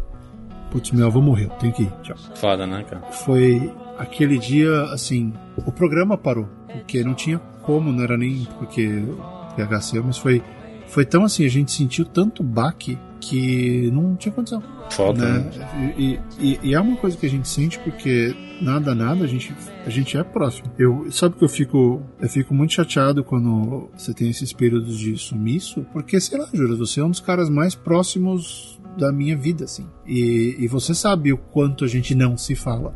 Aí Sim. você imagina a bosta que é quando os poucos caras que são próximos desaparecem. É. Porque a coisa que mais acontece comigo aqui é nego que fala que é super amigo, não sei o que, tá, tá, tá, e na hora que a utilidade acaba, nunca mais responde mensagem. Sim. Né? E, e aí, vários. de repente, eu me vejo, eu olho pro lado e eu tô sozinho. Eu não tenho para quem ligar, eu não posso. A ah, distância ligar, é foda também, né, Barreto? Mas tu, não tu é tá muito longe de tudo, né? Mas não é só a distância, é, é a vida de todo mundo. Sim. Porque é. pensa, antigamente você pegava, passava a mão no telefone e ligava pro cara. Você não podia atender, você nem atendia. Hoje, ah, agora eu não posso, vamos combinar para amanhã, você tem que marcar horário. Hoje em dia tá assim. Não, hoje em dia você pode mandar um WhatsApp, pode mandar qualquer coisa não sei, assim, mas, né? mas eu gosto de falar, eu gosto de falar. Porque o WhatsApp... eu sei disso. mas Barreto é, é o rei é... da ligação do WhatsApp. Eu gosto, vou fazer o quê? Eu, eu, gosto de falar. Então é muito bizarro ver que isso meio que virou a, a demanda atual, que é o fato de é, é, tudo por mensa mensagenzinha de voz curta. Não tem mais esse contato. E Sim. Pra mim, eu sinto muita falta disso. E não é só distância, que todo mundo. A dinâmica mudou. Mas enfim, essas coisas fazem. O, o que a gente faz aqui faz diferença para todo mundo que tá ouvindo e pra gente também. Pra gente faz demais. Nossa. Pra mim é, é terapia vir aqui. É. Aliás, esse programa é uma terapia, na verdade. É, que a gente é. fez aqui. É eu uma terapia. Um, eu vou mandar falar. uma nota, eu vou mandar uma invoice pro Jurandir pelo PayPal Assim, 200 dólares por terapia gratuita. Uma sessão de terapia com o pai é. É, mas, é, mas é importante, cara. Acho, é. acho que o, o, o, o, nosso ouvinte ele tem tanta intimidade com a gente, por já conhecer tanta a nossa história e e, e, e por, por, entender, né, que a gente passa por algumas. passou por algumas situações e continua passando. Que vai passar, né? E, e, e, que, e que a gente sempre tá por aqui, entendeu? Assim, eu acho que é um. É, esse, esse, programa, na, na, verdade, é um gesto de demonstrar que a gente sempre vai estar por aqui, independente de qualquer situação, sabe? Assim, é. É, o Rapadura Cast tem vários participantes, todos estão em momentos completamente diferentes, mas a gente sempre tem um ponto de encontro, assim, sabe? Eu acho isso Sem importante, dúvida. bacana e, E, e, é uma coisa que a gente não pode perder, sabe? É, é, isso, sabe? É esse, essa vontade de falar sobre cinema, essa empolgação de falar sobre cinema, de, de enxergar cinema não só como um entretenimento fugaz, assim, sabe? Mas sim como algo que pode mexer com a gente, pode mudar a nossa vida sabe? Em 2017 a gente teve muitos filmes assim, sabe, que foram um pouco mais simples, mas que traziam mensagens bonitas, importantes e que são modificadoras, sabe? Eu acho que o, o, o cinema, enquanto continuar tendo esse papel, sabe, de, de, de trazer alguns filmes que modificam a gente, acho que é um, é um combustível pro futuro do que a gente faz, sabe? Ele vai ter, e eu acho que isso é uma coisa, como eu falei um pouco atrás. Esses independentes, esses filmes menores, eles sempre vão trazer esse ponto de vista. Eu tava conversando outro dia com um cara que é roteirista do. Ele, ele tá ligado a Sundance e tal. Uhum. E a gente tá conversando sobre, enfim, uma parceria. Foi a primeira vez que eu, eu, eu meio que contei minha história para ele de vida. Ele falou, cara, transforma isso num livro, num filme. Eu falei, mano, não, não quero escrever. Mas foi a primeira vez que alguém falou. Porque ele viu assim, nossa, eu nunca ouvi falar disso, de que você tem todo esse lado de entrevistar os caras daqui, entrevistar os famosões, e, e tem a minha famosa história, né, que eu entrevistei o, o Harrison Ford, e aí eu fui, passei na sala de imprensa, peguei um guardanapo de pano do hotel, enrolei quatro sobrecoxas nele, botei na, na, na, mala e fui embora. Foi meu jantar daquele dia e o almoço do dia seguinte. E eu fiz isso várias vezes. E peguei busão, fui para casa, duas horas no busão, para poder voltar pra casa e. Porque não, não tinha grana. E não tenho, até hoje. Eu tenho dois carros velhos aqui. Todo mundo vê essa coisa como é sempre, é sempre glamour, é sempre glória e tal. Uh, por isso que eu falei da parte lá da fama, não sei o quê. Tem um povo que me conhece, eu não sou famoso. E, e é o que você falou, a gente quer ter uma grana para ficar sossegado e não ficar pensando no aluguel do mês que vem, no aluguel do mês Sim. que vem, no, no leite que acabou. Porque é um saco, cara. Eu já passei é um demais saco, é. isso. Mesmo aqui em Los Angeles, ah, você mora em Los Angeles. É, eu sou meio fudido em dólar. Essa é a verdade. A terra é. das oportunidades, né? O é, local onde é, tudo acontece. A terra acontece. das oportunidades é que quando você vive no limbo que nem eu, que eu ainda sou atrelado ao Brasil, então é meio complicado, né? Eu tenho o pior Sim. de dois mundos. E, eu, eu, estou legal aqui, tá? Pensa em alguma coisa. Mas é, é, eu falei pra esse cara dessa história, ele, porra, porque esse, esse viés de que existe um outro lado que nenhum dos atores e diretores vê, daria um puta filme. Eu falei, pode até ser, mas caramba, eu não sei nem como contar essa história sem ser uma coisa extremamente minha. E eu não sei se eu quero revisitar. O cinema, ele tem espaço para várias mensagens, ele tem espaço para várias histórias, e, e, e, nem só de, de Star Wars vive negócio, sabe? A gente olha, é aquela brincadeira que que a, gente sempre brinca aqui, que um estúdio faz um filmão, faz um Vingadores da vida, em tese, para fazer seis filmes menores. É. Com lucro você consegue financiar um monte de filmes menores. Sim. A Disney não pensa muito assim, porque a Disney tem uma, é uma máquina de fazer dinheiro na TV, no é. joguinho, no cinema, onde aquela comprou a Fox, quer dizer, onde a Disney encosta sai dinheiro. Mas os outros estúdios, eles têm meio que essa. Ah, um X-Men dando certo na Fox, né? Antes da a Fox ia lá e injetava dinheiro em mais seis filmes. A, Fox, a Searchlight Sim. conseguia ganhar um Oscar, fazia dinheiro, fazia mais quatro filmes. Então, é. Tem, tem espaço para história. Sempre tem, porque nem todo mundo quer ver esse tipo de filme e os próprios produtores sabem que você precisa ter um portfólio uh, variado. Então sempre Total. vai ter coisa. Eu, eu acho que o Netflix é legal para isso. Netflix tem muita coisa. Uh, o Crackle, que é o, o Hulu, o Hulu também tá fazendo um monte de coisa. A própria Amazon, né? A Amazon, exatamente. Os players de de, de streaming, eles estão entrando forte. E tem muita produtora menor, Júlio, que tá vendendo direto para eles. Eles não estão nem tentando se esforçar para colocar no cinema. Uhum. Porque vai botar em 10 salas, vai fazer o quê de diferente? É. Bota no, no vídeo on demand, o cara vai lá, paga 6 dólares, acabou, assiste filme. Qual o problema? Sim, sim. A, a, uhum. a, a tanto que em Sanderson, a, a empresa que mais tá comprando filme é a Netflix. eles estão putos com isso. Exato, ué, mas pensa assim, Júlio, você vai lá, você gasta 80 mil dólares num filme, que é, é o preço baixo para fazer um longa. Aí você tá tentando vender pra Warner há três anos. A Warner não quer pegar o teu filme. Aí chega o Netflix e fala: Olha, eu te dou 50 e, e mais X que vai te dar um lucro em 5 anos. O que, que você vai fazer? Você vai ficar esperando a Warner é. resolver comprar o filme ou você vai tirar o filme da sua frente? Porque o que acontece? Quando você é independente, o, o, o cineasta independente é tipo escritor. O cara vai lá, faz todo o trabalho. Aí você tem um livro ou um filme debaixo do braço. E aí você fica mendigando para ver quem vai querer o seu livro o seu filme. E, e no, no livro é pior, porque eles chegam, ó, eu vou publicar, mas eu não vou te pagar nada. Oi? É, eu vou te pagar em cima de preço de capa ao longo de três, de cinco anos. Como assim? Não tem adiantamento. O, o cinema, o cara ainda te fala, ó, vou te dar um, um adiantamento tá aqui, vintão na sua mão, vai pagar as contas e você vai ganhando ao longo do, ao, ao longo do, do, tempo de vida desse filme na, na plataforma.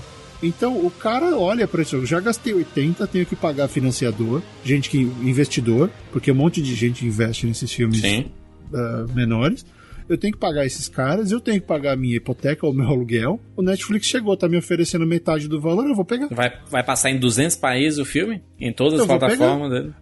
Semana, agora, antes do Natal, eu te juro, eu fiquei os últimos três dias antes do Natal traduzindo legenda de comédia ruim da Turquia.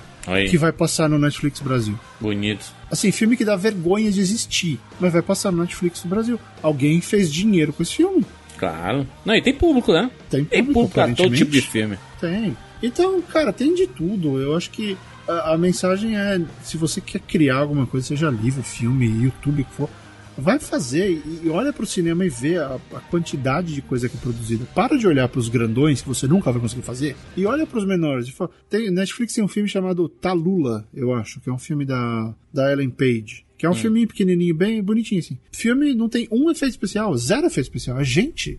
Ou aquele Merowitz Chronicle, não é? O Merowitz Stories, não é assim? O, uhum. do, o do Ben Stiller, um, o Adam Sandler e o Dustin Hoffman, que tá no Netflix sim. também. Super legal, super simples de fazer. Dá para fazer cinema. Dá pra escrever livro. Você, escrever livro você escreve de graça. O, o, próprio, o próprio Ben Stiller, eu assisti um filme dele esse ano, hum. que foi outro filme que eu não esperava absolutamente nada. E o, o Ben Stiller parece que tá aceitando uns filmes assim, né, cara, de. que são meio modificadores, assim, sabe? Eu acho legal isso. É, e ele, cara, é, acho que o nome do filme se chama O Estado das Coisas. Hum, eu sei qual é. E, e ele tem uma mensagem muito poderosa, cara. E é muito simples, sabe? Eu adoro esses filmes que que tem essas mensagens poderosas e é da forma mais simples do mundo. Que é um, é um, cara que sempre reclamava das coisas, Barreto. Ele sempre uhum. reclamou das coisas. Sempre quis ser o que o amigo dele se tornou, sabe? Uhum. É, ele sempre. Um, um, amigo dele ficou multimilionário. E ele sempre achou assim, cara, esse cara tem uma vida perfeita, né? Ele tem todo o dinheiro do mundo, então não, não pode ter problema. Né? Enquanto eu aqui moro numa casinha simples, tenho o meu carrinho simples, tenho minha família, mas todo mundo ok, nada de absurdamente demais financeiramente falando, e ele sempre reclamando disso, reclamando disso. E no fim ele descobre, cara, que, cara, você tem a melhor coisa do mundo ao seu redor ali, sabe? E, e, e você vive reclamando da, da, das coisas e querendo dos outros, enquanto você não entende o valor que você tem nas suas mãos ali, sabe? É, e é óbvio, né? É engraçado que Muito os óbvio, filmes né? têm que, tem que ficar apontando o óbvio pra gente. É, não, é e bate, e, e, bate a cabeça assim, o cara, caraca, que filme bacana, porque é muito fácil de se identificar, sabe, com os comportamentos do personagem. A gente sempre olha pro outro, cara. A gente olha no Instagram, aí vê o povo viajando e fala, aí, milionário, porra, quando é que eu vou conseguir fazer isso? A gente fica querendo se comparar, sendo que eu, eu, eu moro num lugar onde as pessoas adoram, adorariam passar férias, sabe, cara? O Barreto mora em Los Angeles. Porque por que, que a gente tem que ficar, é, sabe, se, se, se comparando, sabe, querendo ser os outros, quando a gente tem uma coisa muito boa na, na na nossa frente, ao nosso redor aqui, sabe? Eu é, Eu acho legal isso, porque é um filme que tem uma mensagem muito boa e é o Ben Stiller novamente, né? Ben Stiller trazendo essas. Olha, eu posso te, posso falar uma coisa? Hum. Isso que você estava falando me fez, me fez pensar. Acho que grana eventualmente se resolve. Sim. Ah, algum jeito é dado, ou as coisas têm que mudar na marra, mas enfim. Sabe a coisa que eu mais. Ah, eu moro aqui e tudo, mas a coisa que eu mais queria ter eu, hum. eu queria poder ter meus amigos de volta. Eu queria Foda, né? poder estar cercado de mais gente. Que as amizades que existem aqui, elas, elas têm um limite, sabe?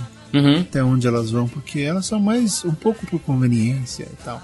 Mas não, é tanta, não tem tanta gente que fala a mesma língua no sentido de, de, se, de se relacionar, não no idioma. E, e é meio estranho, cara, porque a gente tá mais conectado do que tudo hoje, mas a gente parece estar tá mais distante. É por isso que eu gosto de falar, Jurandir. Você tá naquela merda que. Tu... Aí você liga pra aquele cara que você sabe que vai atender te chamando de. E naqueles cinco minutos você vai falar: Ok, o bagulho é estúpido, eu não devia estar tão preocupado assim. Aham, uhum, aham. Uhum. E essa é uma coisa que eu tinha, tive muito na minha. Uh, primeiro, antes de. Enfim, durante a minha adolescência, início da vida adulta. Uh, pouco antes, depois de casar, né? De casar, aquela fase toda antes de vir pra cá. Uhum. E isso tudo, isso tudo acabou. E de uma certa forma, eu sempre lembro daquela frase da Penny Lane no Os Famosos. Os Famosos, quando ela vira e fala: Se um dia você estiver em casa, triste, se sentindo sozinho, você pode ir na loja de discos e visitar os seus amigos. né? É, você vai lá, pega um disco da banda que você gosta.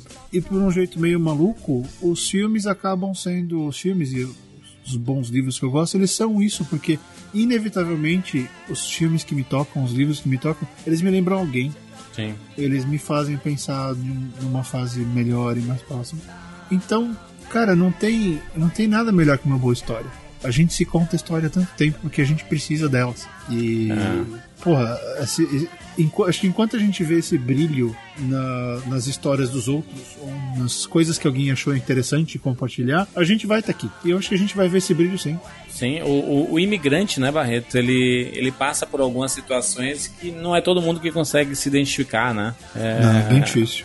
que, é, que é muito difícil você estar em outro lugar, em outra cultura. Apesar de você estar muito tempo e meio que Uhum. se sentir em casa, é, não é a mesma coisa, né? Não é, não é o mesmo feijão com arroz.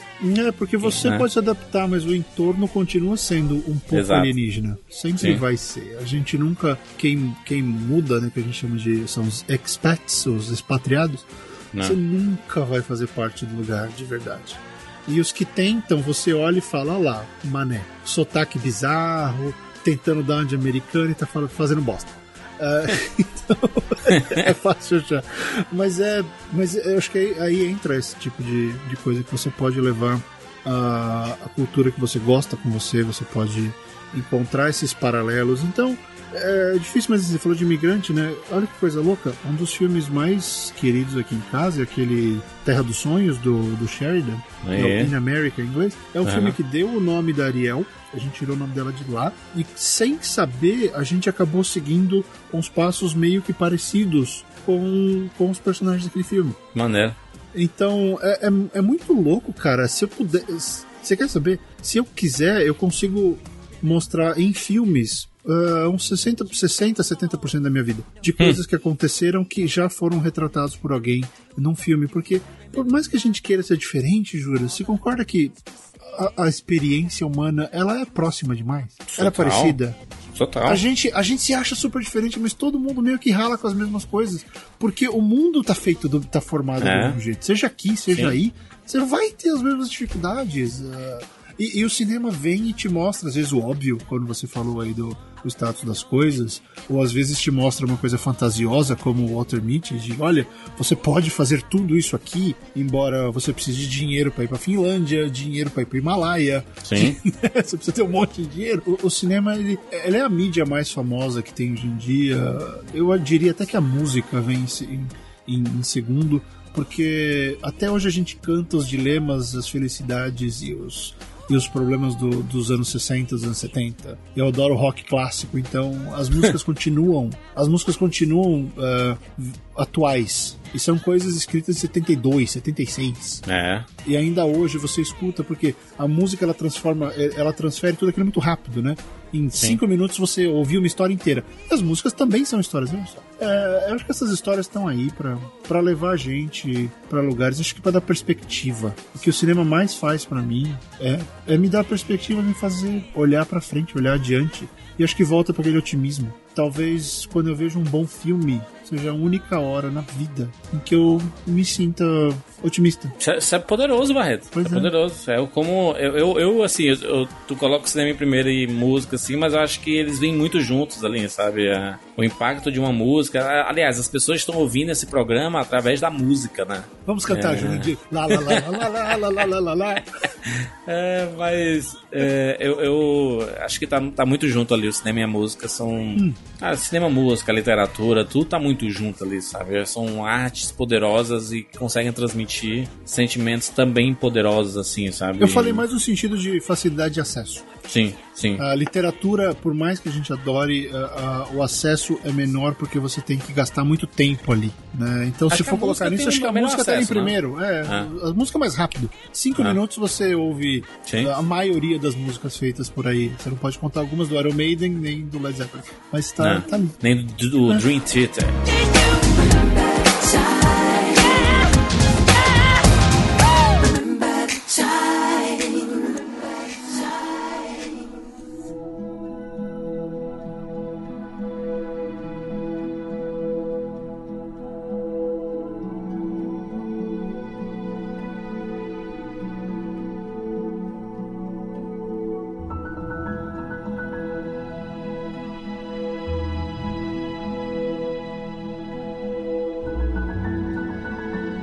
Juras, deixa eu te fazer uma pergunta. Ah, Ah, há um tempão no podcast você falou, nesse programa, no começo, hum, você falou que esse ano você, ah, você chegou a muitas conclusões, você pensou em muita coisa, você Uhum. teve.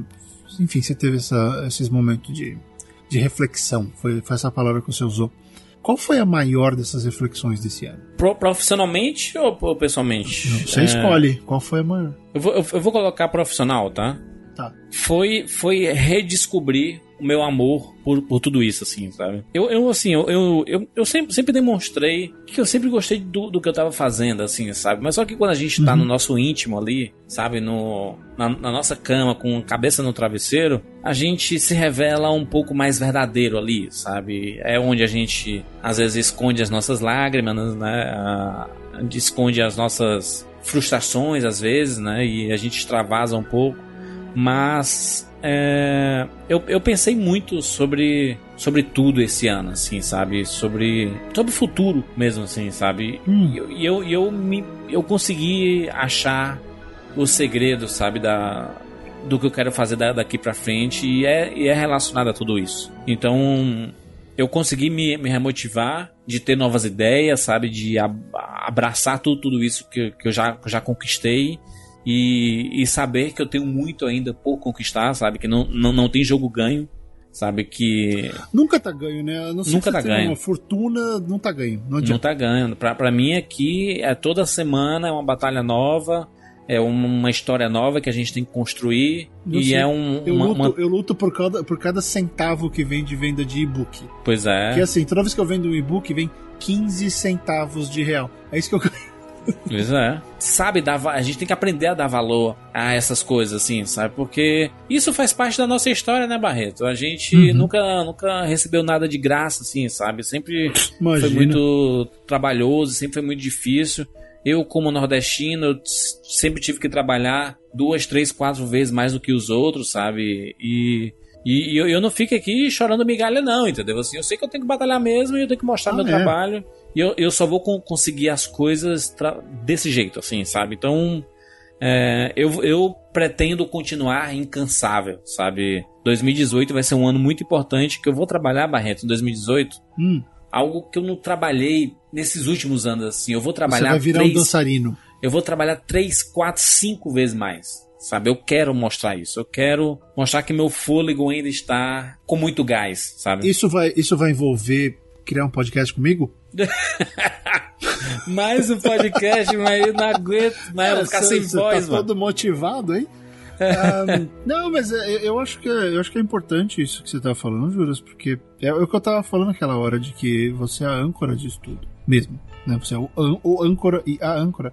Porque não tem Tô jeito, puxando vai baixo. Não, não, não, não, é a que mantém, mantém estável também, né? A Aham. âncora não é. A âncora ela só puxa pra baixo quando não tem fundo. Sim. Se ela tem fundo, ela mantém o navio no lugar. É, É, tem que pensar também nesse, nesse aspecto. com certeza. Né? A, a âncora é uma coisa útil. Se ela fosse ruim, ela não existia. Aham. Já pensou? Vamos colocar aqui uma pedra, porque a gente precisa de uma coisa que afunde o navio. Tá? Gente Vamos só botar o botão de, de autodestruição do navio. Mas é, é importante saber que você está renovado aí, porque, enfim, são três. São três podcasts, mais o, mais o canal ah, e, e mais o, né, o site, enfim, o Sim. Rapadura como um todo, né? É muita coisa. E, e é engraçado porque quando a gente se conheceu, você falou que eu ia dominar o mundo no multimídia. Você acabou fazendo isso. Porque você acabou virando uma coisa muito maior, assim. Com. Eu, eu quis fazer muito isso, mas eu me fudi. Porque todo lugar que eu cheguei, eu sempre era o, o extra. E isso não. É de novo. Quando a gente assume essas coisas, que o Júlio falou agora há pouco, de trabalhar mais e tal, não é que a gente tá pedindo confete ou dó, não, é só é verdade, a gente tá jogando a real. Ah, eu sempre fui meio que o, o, o excesso. Ah, é o cara de Los Angeles, é o cara que escreve de vez em quando. Eu nunca tive, desde que eu cheguei aqui, desde que a Sci-Fi News fechou, que lá eu era, eu era uma do- eu era um dos pilares. Desde a Sci-Fi, eu sou a bosta, eu sou o que sobra. Então eu nunca tive um lugar pra falar, ah, não, aqui é o meu espaço e não sei o que. Eu tive que criar o gente que escreve. Eu tive Sim. que criar o meu podcast de escrita pra poder fazer isso, porque todos os lugares pra quem escrevi, onde eu ajudei, colaborei, eu sempre sou um dos caras, um dos convidados, não sei o quê. Então, é, é importante ver que a, a conquista desse espaço, Julius, é uma coisa que você foi fazendo aos poucos, aos poucos, e hoje ela existe. Você falou com milhares de pessoas no Meratcom, foi porque você tocou a vida de milhares de pessoas com algum desses projetos. Com alguma das É, coisas que você sim, falou. sim. Né? E o cara que te viu uma vez, ele não vai lá pedir um autógrafo e falar com você. Não, aquele cara é o cara que ouve toda semana, o cara que assiste todo dia. Né? Então é, é, um, é o fruto de um trabalho. E eu acho que isso é um grande exemplo que você, que você passa e, e que as pessoas precisam ver ah, como, como, esse, como essa, essa máquina de criar vários tipos de conteúdo, de, de, de possibilitar que vários times se reúnam para cobrir um, um espectro gigante das coisas. E só pra falar, ninguém. Ele, ele não pediu pra puxar o saco, não. Tô falando que é real, tô analisando a coisa como ela é, tá? Tá bom?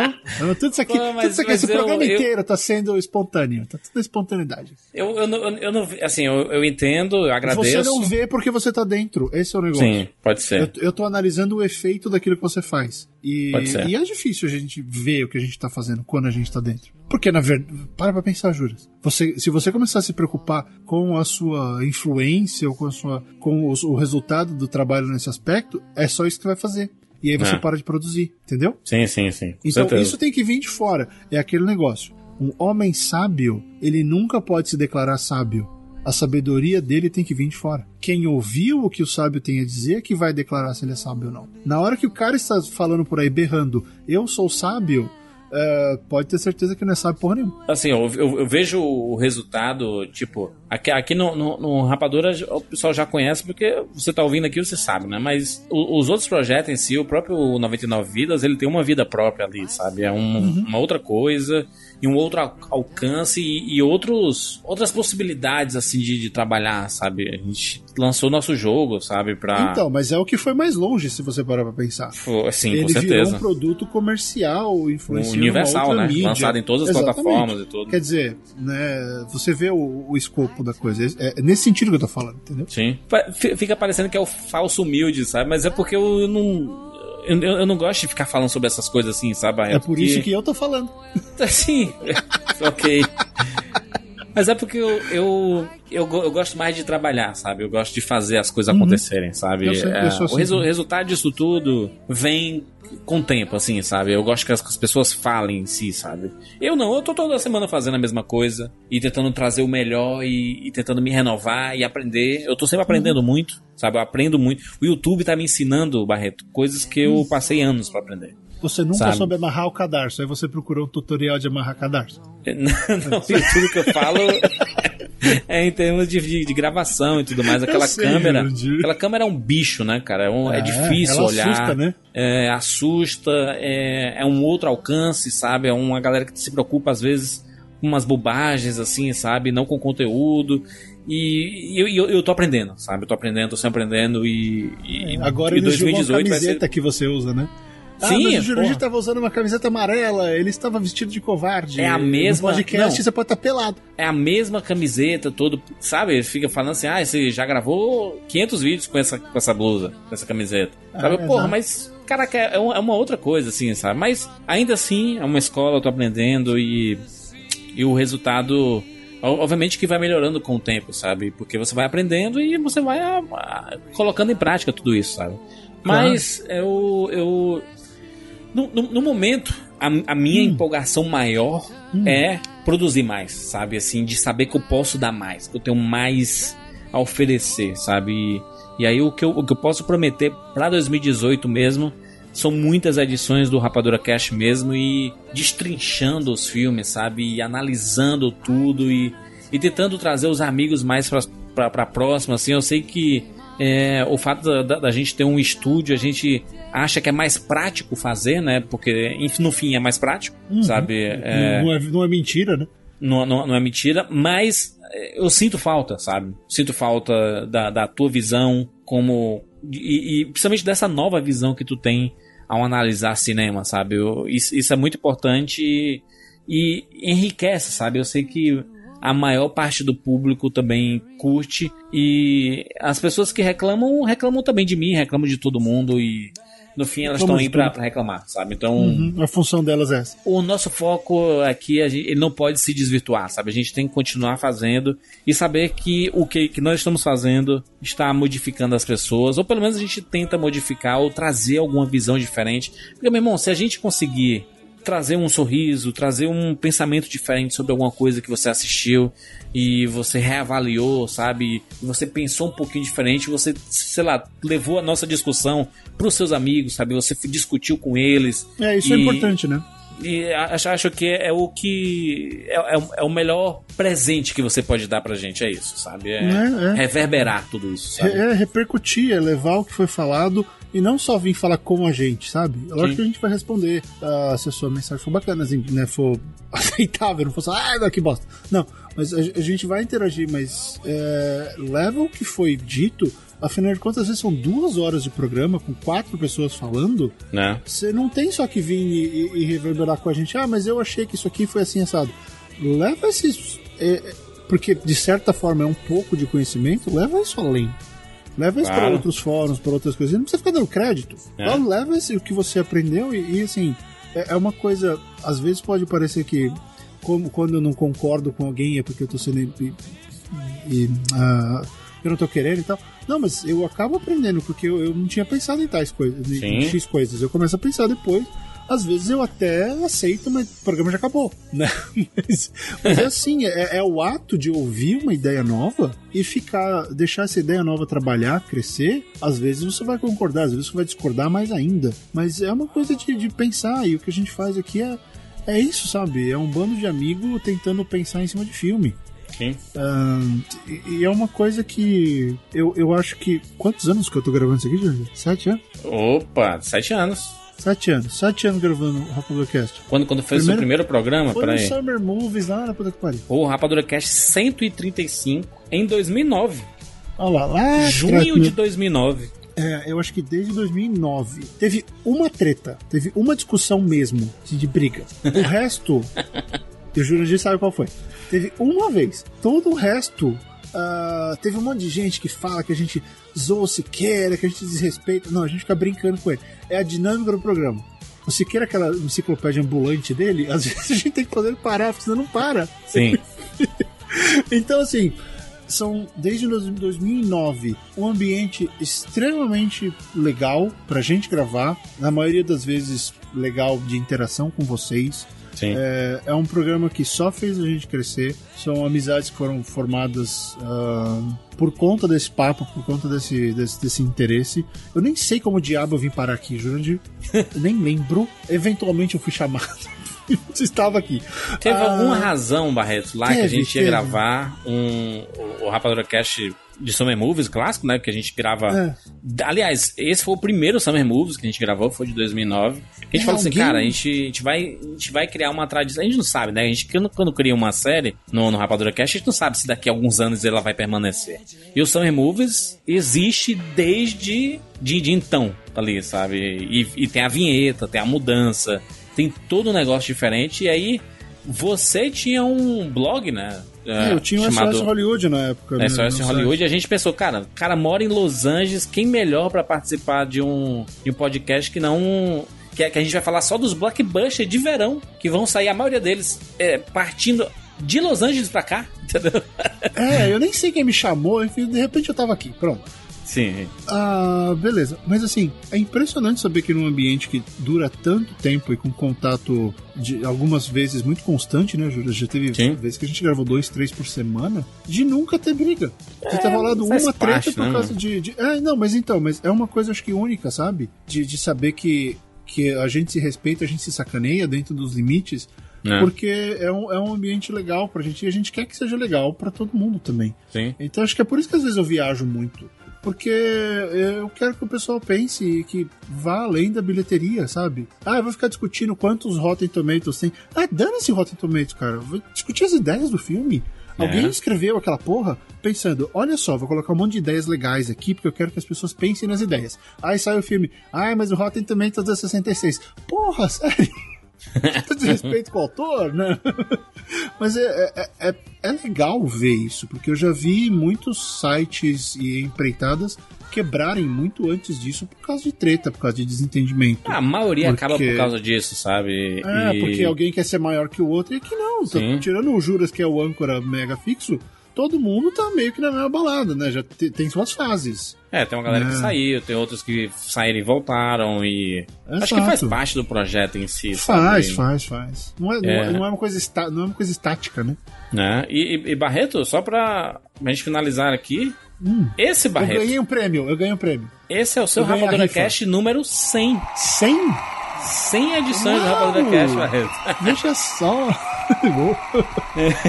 Nossa, e pensar que eu tô tão feliz que o gente que escreve chegou nos 50. Foi uma Ah. guerra pra gente conseguir tocar, porque, Pois cara, é. é. foda. Fazer um podcast só pra, assim, para escritor, pra quem gosta de, de, de escrever, seja lá o que for, é, é- é nicho do nicho do nicho do nicho, né? Bem, é uma coisa bem menor, mas, pô, que bacana. 100, 100 episódios. Que a bom, gente. só- vou só repassar aqui algumas edições contigo, tá? Hum. Em 2009 fizemos um Desconstruindo a Indústria do Home Video. Em Nossa. que a gente tava falando sobre essa parada de DVD, porrada na Warner naquele programa. de DVD, Blu-ray, e, e- e eu tava falando que eu não apostava muito nessa tecnologia. Que tava o JC mané. naquela época, Tava 2009. JC, não tava? JC, Tava JC. Né? Olha o Jurandir falando bosta. Não, o DVD não vai pra frente. Barreto, nós temos aqui uma edição muito especial e nós falamos sobre Tron e Tron o Legado. Isso foi em 2010. Foi bacana, eu tinha acabado de fazer 215 com você. a... Tinha feito a junket lançamento do filme, tinha conversado com o Kazinski, que foi quando eu conheci o... O Tron é o, ah, o Box Leitner, que curiosamente o filho dele é vizinho nosso aqui. É. Mas eu conheci o Box Leitner lá na, lá na Comic Con também. A, a Disney tinha... Já era Disney. Eles tinham feito, eles cri- recriaram o Flynn's Arcade ali Sim. na San Diego Comic Con. Cara, foi do caralho, foi uma das experiências mais insanas que eu já tive na vida. Pô, aquele filme foi, foi especial. A ge- a gente gravou no começo de 2011 o um Forever pro Ben-Hur. Foi Ben-Hur. muito bacana esse programa, cara. E a gente prometeu fazer um cast sobre o Charlton Heston ali. Eu sempre te lembro, você, você que não compra. Estamos ali, seis anos depois, Aliás, devendo. Jurandir, eu vi o filme novo. Como o Ben-Hur novo é horrível. cara. Horrível, meu Deus. É muito horrível. ruim. Fizemos em 2012 um Rapadura Cast sobre John Carter.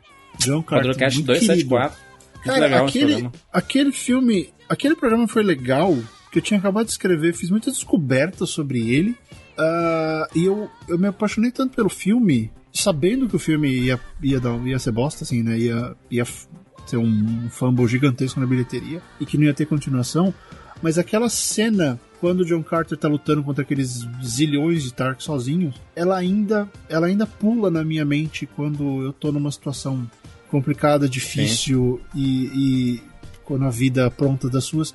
Porque é uma coisa tão marcante, você vê. Falei do nada, pum, a cena vem. John Carter, vem aquela cena. Hum. Porque. é, E, e a gente. Tava todo mundo meio emocionado naquilo, né? Total. Porque foi um negócio muito legal e foi um programa bem. Um programa bem Foi bem legal. interessante também. É. O... Em 2012 ali, fizemos dois programas seguidos. É, Yeah, o, o 291 e o 292. O 291 foi sobre o massacre no Colorado, Batman e segurança. Foi quando aconteceu o lançamento do terceiro filme do The Dark Knight ali, né? Rises. Uhum. E teve E um massacre lá no Colorado. entrou no cinema Sim. no Colorado e começou a metralhar todo mundo. A gente falou sobre a segurança na, nos cinemas e tudo mais. E o 292, a gente falou sobre o fim da trilogia do Batman do Christopher Nolan, né? Programa muito bacana aquele dali. É, temos, Cara, obviamente. Eu lembro, eu lembro Ah. naquele dia, quando acabou o filme, o, o, o Maurício Alden me ligou Sim. no Skype, desesperado, assim, era tipo três da manhã aí. Ele, só me fala, é bom ou não? eu não vou Esse- dormir. Esse, esse, esse, esse programa é muito bom porque esse, esse 292, que a gente tá muito empolgado com o filme e tudo mais, a gente sabe que o filme tem problemas e tudo mais, é, mas é, acho que na, na, na empolgação toda de falar sobre tudo aquilo, a gente acaba relevando alguns problemas, mas o final desse programa eu acho uma coisa fantástica, Barreto, porque eu, eu, eu gravei do cinema, de uma pré-estreia de Sessão de Meia-Noite, eu, eu gravei o áudio dos 3, 4 minutos finais do filme. E, a, e Ah, dá, é, dá eu pra ouvir a disso. reação das pessoas. É muito foda, é muito foda, é muito Eu bacana. lembro disso, eu lembro disso. É, Ô, Barreto, você lembra do Rapadura Cast número 300? onde ah, nós não, não faz isso. Para, para, para. Hoje 300 nós- é sacanagem. fizemos uma biografia pro time Rapadura Cash, né? É, eu um dos lembro. programas Você me mais emocionantes do mundo. Eu tô aqui, na boa, no mesmo lugar que tô sentado agora, respondendo, respondendo perguntas sobre carreira, aquela coisa que eu já falei 200 mil vezes. Aí o Jurandir pega, enfia o dedo na ferida, gira, ele pega a faca do Rambo, ele vê assim, tem uma afta ali. Ele vai, enfia a faca do Rambo, gira, fica. Ele faz um twister com a faca e empurra mais pra dentro, assim. Só pra fazer. É, muito Eu acho, que jogo é, sujo. eu acho que é fantástico. Esse, esse programa eu acho que é uma das suas melhores participações, assim, de história, né? De, de, de, de uma história Uhum. emocionante que as pessoas podem se identificar muito. É, esse programa. É que ela não tem como bater, né?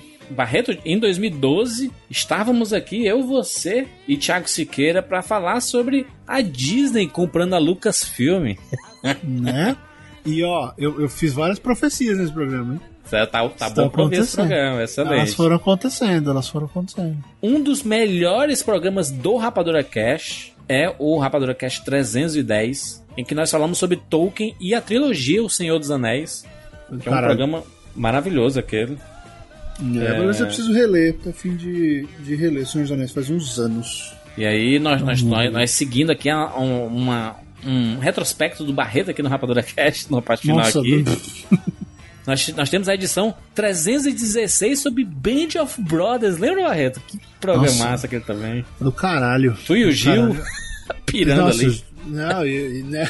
e o Gigi ele despiroca, né? Ele Você falou de guerra, meu filho, ele tá ah, lá. falou de guerra, não, porque é patente, e a arma e não sei o quê. Sim. Não, e, foi. São coisas que marcam, né? É, isso, é interessante fazer isso. E ó, eu não paguei pro Jurandir fazer retrospectiva, ele tá fazendo o que ele quer. Ahn, mas eh, acho que esses momentos. Eu, eu entendi porque ele tá fazendo isso.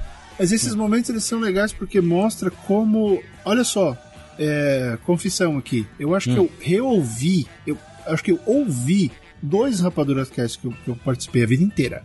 Eu não ouço, eu não gosto de ouvir. Eu já participei da conversa, eu não quero ouvir a conversa de novo. É. Ah, mas é interessante que passa ano, anos e anos e anos, e aí o Jurandir citou o nome, eu lembro da gravação. Sim. Porque Que marca, são né, papos legais, exatamente, são coisas bacanas, eu, ah, dá pra lembrar o que a gente falou. É muito, é muito interessante, é muito curioso. O Hum, Rapadura Cast 324 sobre o Alto da Compadecida foi muito legal também. Foi, uma, Foi, uma- foi um bacana. retorno, retorno a às origens. O, o Rapadura Cast 340, em que nós falamos sobre Jurassic Park, né? Fizemos um especial para Jurassic Park. do caralho. Foi muito legal. Teve um que você esteve em Fortaleza e nós gravamos ao vivo, foi o Rapadura Cast, como os filmes, como os filmes são feitos. Foi com o Halder e com o Com o Hal- Edmilson, né? Exatamente. Pré o Halder estourar, né? O Halder agora tá estouradaço, né? Lançando um filme Aham. atrás do outro, tudo. O Shaolin E já saiu, né? Eu já saiu o Shaolin, já saiu. Ele, ele, tá, ele tá filmando a continuação do o Cine Hollywood 2 e o Shaolin 2. Bacana, é, ele tava, ele tava todo na pilha do, do, do Cine Hollywood, a gente Sim. foi lá na, na produtora dele. Foi legal. Foi, foi bem legal. Aliás, eu, viagenzinha produtiva, né? Eu cheguei morto de volta em São Paulo. Muito bom. Você bem- tá- até tomou banho de mar. Tomei banho de mar. Putz, que, ai, que delícia. É... Rapadura Cast 346 sobre gravidade, um dos melhores programas também. Ah, do caralho. Você vê, é um filme que tem muito a dizer, embora ele Sim. tenha umas coisas insanas. A parte física é meio louca, né? Eles teriam morrido se aquilo acontecesse. Sim. Mas, enfim. Do, É. o, o- o Barreto, dois programas especialíssimos, o de Walter Mitty, que a gente citou, Rapadura Cast Uhum. 357, um podcast muito especial, fi- final de 2013 ali, e o Rapadura Cast sobre Her, ela, eu, tu e o Siqueirinha, falando Né, sobre filme- esse filme, A Caixa Foi o último, é, foi o último, último grande roteiro, assim, que me marcou. Uhum. Ah, li outros depois, até gostei, mas o Her ainda meio que virou. Meio que virou referência pra mim como roteiro. Como roteiro transformador, assim. Se- seguindo aqui pra, pra trajetória do Barreto, no Rapadura Cast, trajetória especialíssima, nós temos aqui, Barreto, A, a pauta desse programa é uma coisa completamente inexistente e louca. Barreto, Fala. Um podcast que foi muito difícil pra você gravar. Foi o Rapadura Cast 386 sobre Robbie Williams, Rest in Peace. Foi, foi. Porque tinha. Foi no dia, né? No dia seguinte. Sim. E o, o Robin Williams é um cara que. E é engraçado, eu não consigo falar dele ainda no passado. É estranho. Hum. Mas a maioria dos filmes dele me marcou muito. E até hoje, o Homem Bicentenário. Ah, é melodrama, foda-se, eu adoro. É, eu choro toda vez. Porque É. o, o Andrew é um personagem tão, tão forte, tão bom, tão, tão querido e. o trabalho dele como comediante, quer dizer, eu, eu, eu tô criando aqui com a minha nova gente, que isso é uma coisa que eu falei um pouco no Twitter, só, mas não tô uh, divulgando muito enquanto não tiver uh, né, certezas. Mas eu tô criando uma saga de, de sci-fi aqui que vai se chamar As Leis de Cronauer. Uh, por que, Jurandir? Por que vai chamar hum. As Leis de Cronauer? Quem é por o Cronauer? Por quê? Fala, você tem que saber de cinema. Você não sabe de cinema? Você não gosta de cinema? Me fala aí, Você não manja desse filme? Tô falando de Robin Williams. Robin Williams Cronauer, vai, já tem duas dicas. Cronauer, não sei. Cronauer, ah. Robin Williams? Então, tem um certo filminho chamado Bom Dia Vietnã. Olha aí, que o dia, nome do personagem do o personagem do Robin Williams é, é, o, é o Cronauer, ele é o Cronauer. Né? Então, eu tava pensando nessa coisa e, e vai ser a minha grande homenagem assim, a ele. Eu criei um cara que criou umas leis na linha de leis da robótica, mas uma coisa bem mais ampla uh, sci-fi espacial. Uh, pra você ver a importância desse cara também, porque ele foi um dos grandes contadores de história da minha vida. Ele, ele contou muitas histórias uh, que eu não vou esquecer, seja lá por, porque ele era besta ou porque ele era tão intenso e profundo como no Gênio Indomável, por exemplo. Então, tudo que ele fazia tinha um gostinho, tinha um gostinho especial e foi, foi difícil perder o cara, né? E, e ainda mais sabendo que, você sabe que eu não sigo vida pessoal de nenhum desses atores e saber que ele estava passando por depressão fodida e que ele a ponto de se matar, quer dizer, foi muito foi muito assustador saber que isso se isso aconteceu com ele, né? É, por que, que eu acho que a minha vida tem que ser perfeitinha? E... a gente fez um especial sobre a Carrie Fisher, né? Ele não não é, não é nem um Rapadura Cast numerado, mas é um Rapadura Cast extra, que uhum. é muito emocionante ali, que a gente faz meio de supetão também, sabe? É muito especial. É, a gente fez um Rapadura Cast sobre Divertidamente, Barreto. Rapadura Cast 427. Ah, e esse foi legal porque a gente destrinchou muito filme, né? O aspecto Sim. psicológico dele, teve muita, teve muita conversa boa. E quer Sim. saber, esse foi um dos programas que eu mais aprendi é muito bom. programa porque alguém, se você fosqueira, tinha alguém que tinha lido muito sobre a produção e eu, eu, eu ouvi muito mais naquele programa. É, teve bem... o, o, Juca, porque o Juca falou muito sobre psicologia, né? Foi, aí... foi o Juca, foi o Juca. É. Exato, exato. Foi um programa bem, bem, bem eu cresci, eu cresci naquele programa. Foi interessante. É um podcast muito bom de se ouvir. Tem um que é muito maneiro, assim, com uma vibe boa, que é o Rapadorcast 441, sobre Perdido em Marte, que a gente fala sobre viagens espaciais e Perdido em Marte. Um podcast bem com a, com a vibe bem boa. Obviamente, o Rapadorcast sobre Star Wars, o Despertar da Força, o 448, que é um programaço do retorno ao universo Star Wars. E a gente demonstra ali a nossa paixão pra essa franquia maravilhosa, né? Jurandir, em termos de programa, o quão grande esses gêneros são pro Rapadura? E pra Porra, você? demais, cara. Pra, pra, pra mim, especificamente, são é, a essência do que a gente quer trazer pro Rapadura Cast, porque o, a, a ficção científica é um dos poucos é, gêneros em que a gente pode passar horas conversando sobre, sabe? E, e a nossa essência é falar muito sobre as coisas, né?